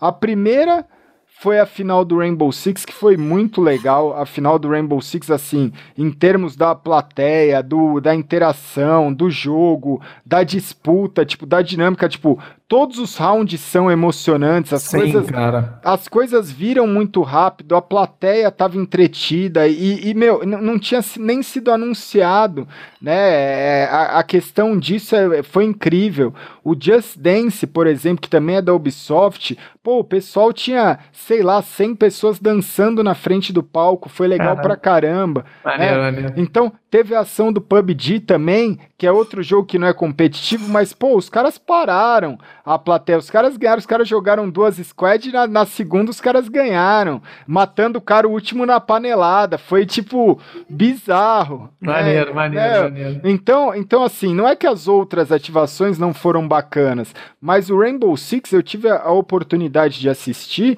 e foi um prazer assistir. Não foi algo que eu, que eu. Porque teve momento na frente do palco que não é que o conteúdo é chato mas às vezes o que me agrada não agrada o outro, às vezes o que é. agrada o outro não me agrada, né? O, a gente tenta fazer um conteúdo que agrade todo mundo, mas Justamente. Ninguém, mas é. ninguém, ninguém, agrada. O Rainbow Six é um jogo que me agradou muito, né? Sem, sem, sem pagação de pau, também não tenho nada com a Ubisoft, mas assim, é um, é um conteúdo que me agradou, então é um jogo que eu vejo que tem muito potencial. Tem, né? tem. Eu não sei, sinceramente, eu não sei se no domingo, se a gente tivesse os dois maiores times de Counter-Strike do Brasil jogando lá, se a arena ia estar tá cheia, por exemplo. Não, não tenho essa, não tenho essa, essa mesma certeza. Infel uhum. Infelizmente, mesmo minha, meu DNA sendo do Counter Strike, no Brasil, se você não trouxer o SK e se você não trouxer os, o 100 Chiefs, ou se você não trouxer LG, ou se você não trouxer algum time lá de fora para fazer qualquer coisa aqui dentro,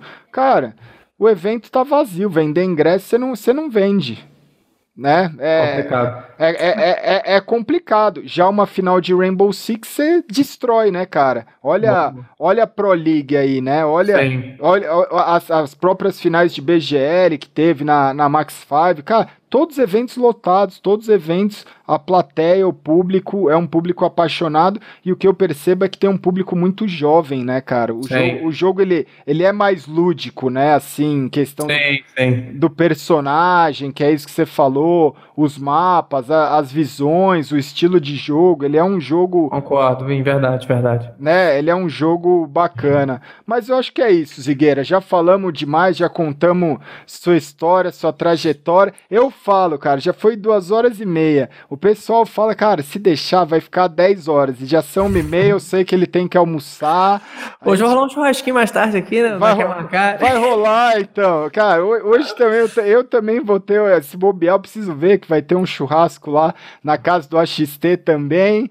Mas, vamos, mas vamos, tem que editar o vídeo, que é isso, cara. Eu não tenho editor ainda, sou humilde que é isso, eu, eu gravo, eu edito, que é, às vezes o pessoal fala assim, cara, legenda os seus MD2 em inglês, por exemplo, que você vai explodir o mundo. Aí eu falo, cara, quem me dera, quem, quem, me dera, cara, se eu pegar duas horas e meia de programa e legendar, cara, quem, eu tô editando, eu tô subindo, eu tô fazendo, eu tô, tipo, postando, tipo, não é fácil, mas eu quero é, foi o que eu falei, eu quero ter a visão e eu quero ter a experiência com as pessoas que eu trabalho, que é isso, dentro do mercado de esporte eletrônico, eu, eu já fiz de tudo. Eu sou o cara que já colo coloco, sei colocar o parafuso no box trans, sei operar a transmissão, sei, agora eu posso colocar no meu currículo, porque era um, um, uma meta pessoal que eu olhei assim e falei assim, cara, eu gosto de meta, Zigueira, eu gosto é de... Bom, bom. É bom, né, cara? Eu gosto, eu gosto de meta. Quando eu streamei, o cara virou, falou assim, ah, só para finalizar, é, do curso, o, o que você falou da corrida, eu lancei um curso há três, quatro meses atrás, que era em relação justamente isso, como se tornar um jogador profissional de esporte eletrônicos. E aí um menino me mandou uma mensagem falando assim, porra, cara, é, você você tá falando que você pode me ensinar a ser jogador de qualquer jogo? Eu falei, posso de qualquer jogo, na verdade, de qualquer coisa da sua vida. Aí ele falou, mas como assim? Aí eu falei assim, cara, porque a mentalidade que eu aprendi dentro do esporte eletrônico, ela serve para qualquer coisa da vida. Aí ele virou e falou assim, então me prova. Aí eu virei e falei assim, beleza, acompanha meu Instagram, três meses. Aí, o que, que aconteceu? Eu coloquei lá, todos os dias eu mudei a minha alimentação, eu não corria, não corria Deu um. Você bateu no microfone e deu um chiado. Vê se. Parou? Parou. Peraí. Voltou. Meu. É, eu não sei. Tá chiado ainda? É, foi bem. Aí, aí, parou agora, agora. Só não mexer.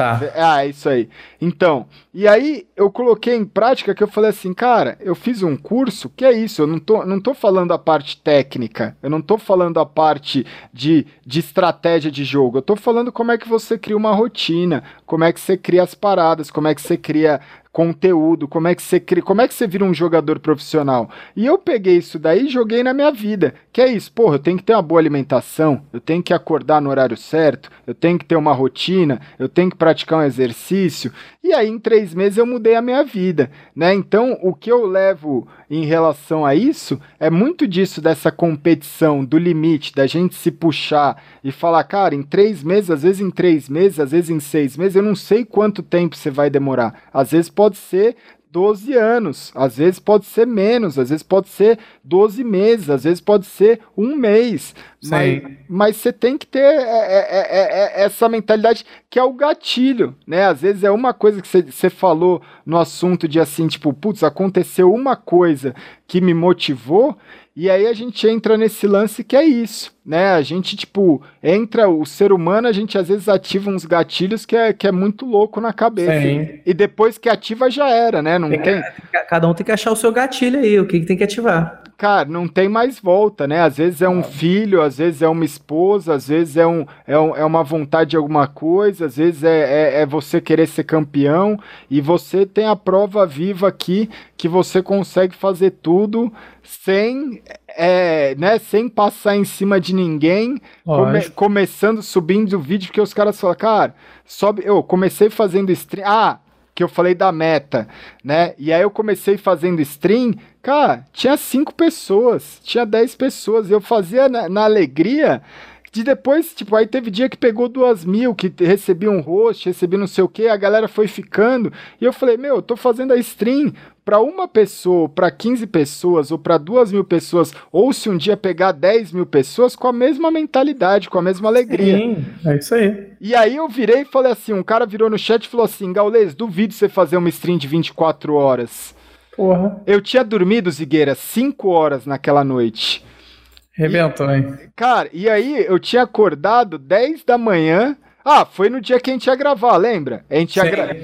a gente, a gente, a gente ia gra...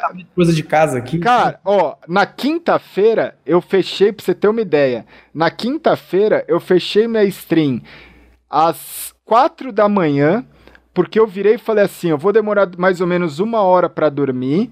Então eu vou dormir às 5, durmo 5 horas, acordo às 10, em uma hora eu me preparo e gravo com Zigueira, beleza.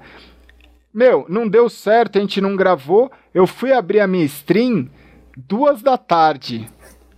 Ou seja, para eu completar 24 horas de stream, Duas horas. eu tive que ficar até as Nossa. 24, até as duas da tarde, duas e meia do outro dia. Mas eu já estava acordado desde as 10. Nossa senhora, tá maluco. Então, mas assim, é um negócio que eu olhei e falei assim, é, ontem, ontem não, porque aí você perde a noção do tempo. Mas quando eu terminei a stream, eu falei, cara, foi uma prova. É, é que nem correr o que eu falei lá, o lance de correr meia maratona, correr uma maratona, correr um, um Ironman. São provas de superação mental, Sim. né? Que, cara, era isso. Durante as 24 horas de stream, teve hora que teve cinco pessoas, teve hora que teve 600, 700. E é na mesma alegria, porque tem hora que você tá, né? Você tá cansado e o pessoal. Lógico, Mano, lógico. e, e o ser humano ficava ali no chat escrevendo, tipo, uptime, uptime, pra ver quantas horas tava. Então, quando, Uhum. te- quando finalizou, foi bacana pra caramba. Eu virei e falei, porra, é, o ser humano é movido a meta, né, cara? Eu acho que é isso que a gente tem que colocar e são metas pessoais, né? Sim, O- pessoal. Hoje você está em busca das suas metas pessoais. Lógico. Ter a sua casa, ter a sua esposa, ter o seu emprego, trabalhar, fazer as coisas. E eu acho que é isso. Justamente. É isso aí, Gaulês. Fechado? Que, Show que- de bola. Tem, tem mais algum recado que você queira dar, fora do, do dia 15, pra galera acompanhar? Ah, só continuar acompanhando mesmo, torcendo, assistindo, não só o Rainbow Six, mas todo o esporte aí. Legal. Street Fighter, o que for, cara. O que importa é crescer essa comunidade aí que tá crescendo enormemente. É isso que a gente gosta de fazer. Acho que todo mundo gosta, tem um pouquinho de esporte dentro de si. Até meu pai já jogou um pouco já. Mesmo que seja o Caron 3D. é- Jogou, jogou, cara. Então todo mundo tem um pouco. Obrigado pelo carinho mais uma vez aí. Isso aí. Satisfação. Tamo junto, Zigueira. Depois eu vou querer jogar um PUBG com você. Lógico, e o Rainbow Six também. Rainbow Six eu vou, vou instalar o jogo então pra gente jogar junto. E aí, e aí, muito obrigado a todo mundo que assistiu. E só vou fazer mais um pedido, galera. Ó, duas horas e meia de programa. Tirem o melhor, a gente deu o melhor de dois. Vocês são a terceira pessoa, então tirem o melhor de tudo isso que a gente falou. Não leva nada pro outro lado. Tentem te tirar o É. posi- né? Tentem tirar o positivo. É bom deixar a letra aqui. Tentem, É isso aí. ti- tentem tirar. A gente falou muita coisa bacana, muita coisa legal. Se você for fazer algum tipo de conteúdo, clipe ou faça ou utilize coisas positivas que vão retornar para vocês, Justamente. assim como tá, acredito que esteja retornando aqui para nós também. Com certeza. Tamo fechado, Zigueira? É nóis, Gaulês. Satisfação. Obrigado, galera. Até o próximo MD2. Tamo junto. Grande abraço.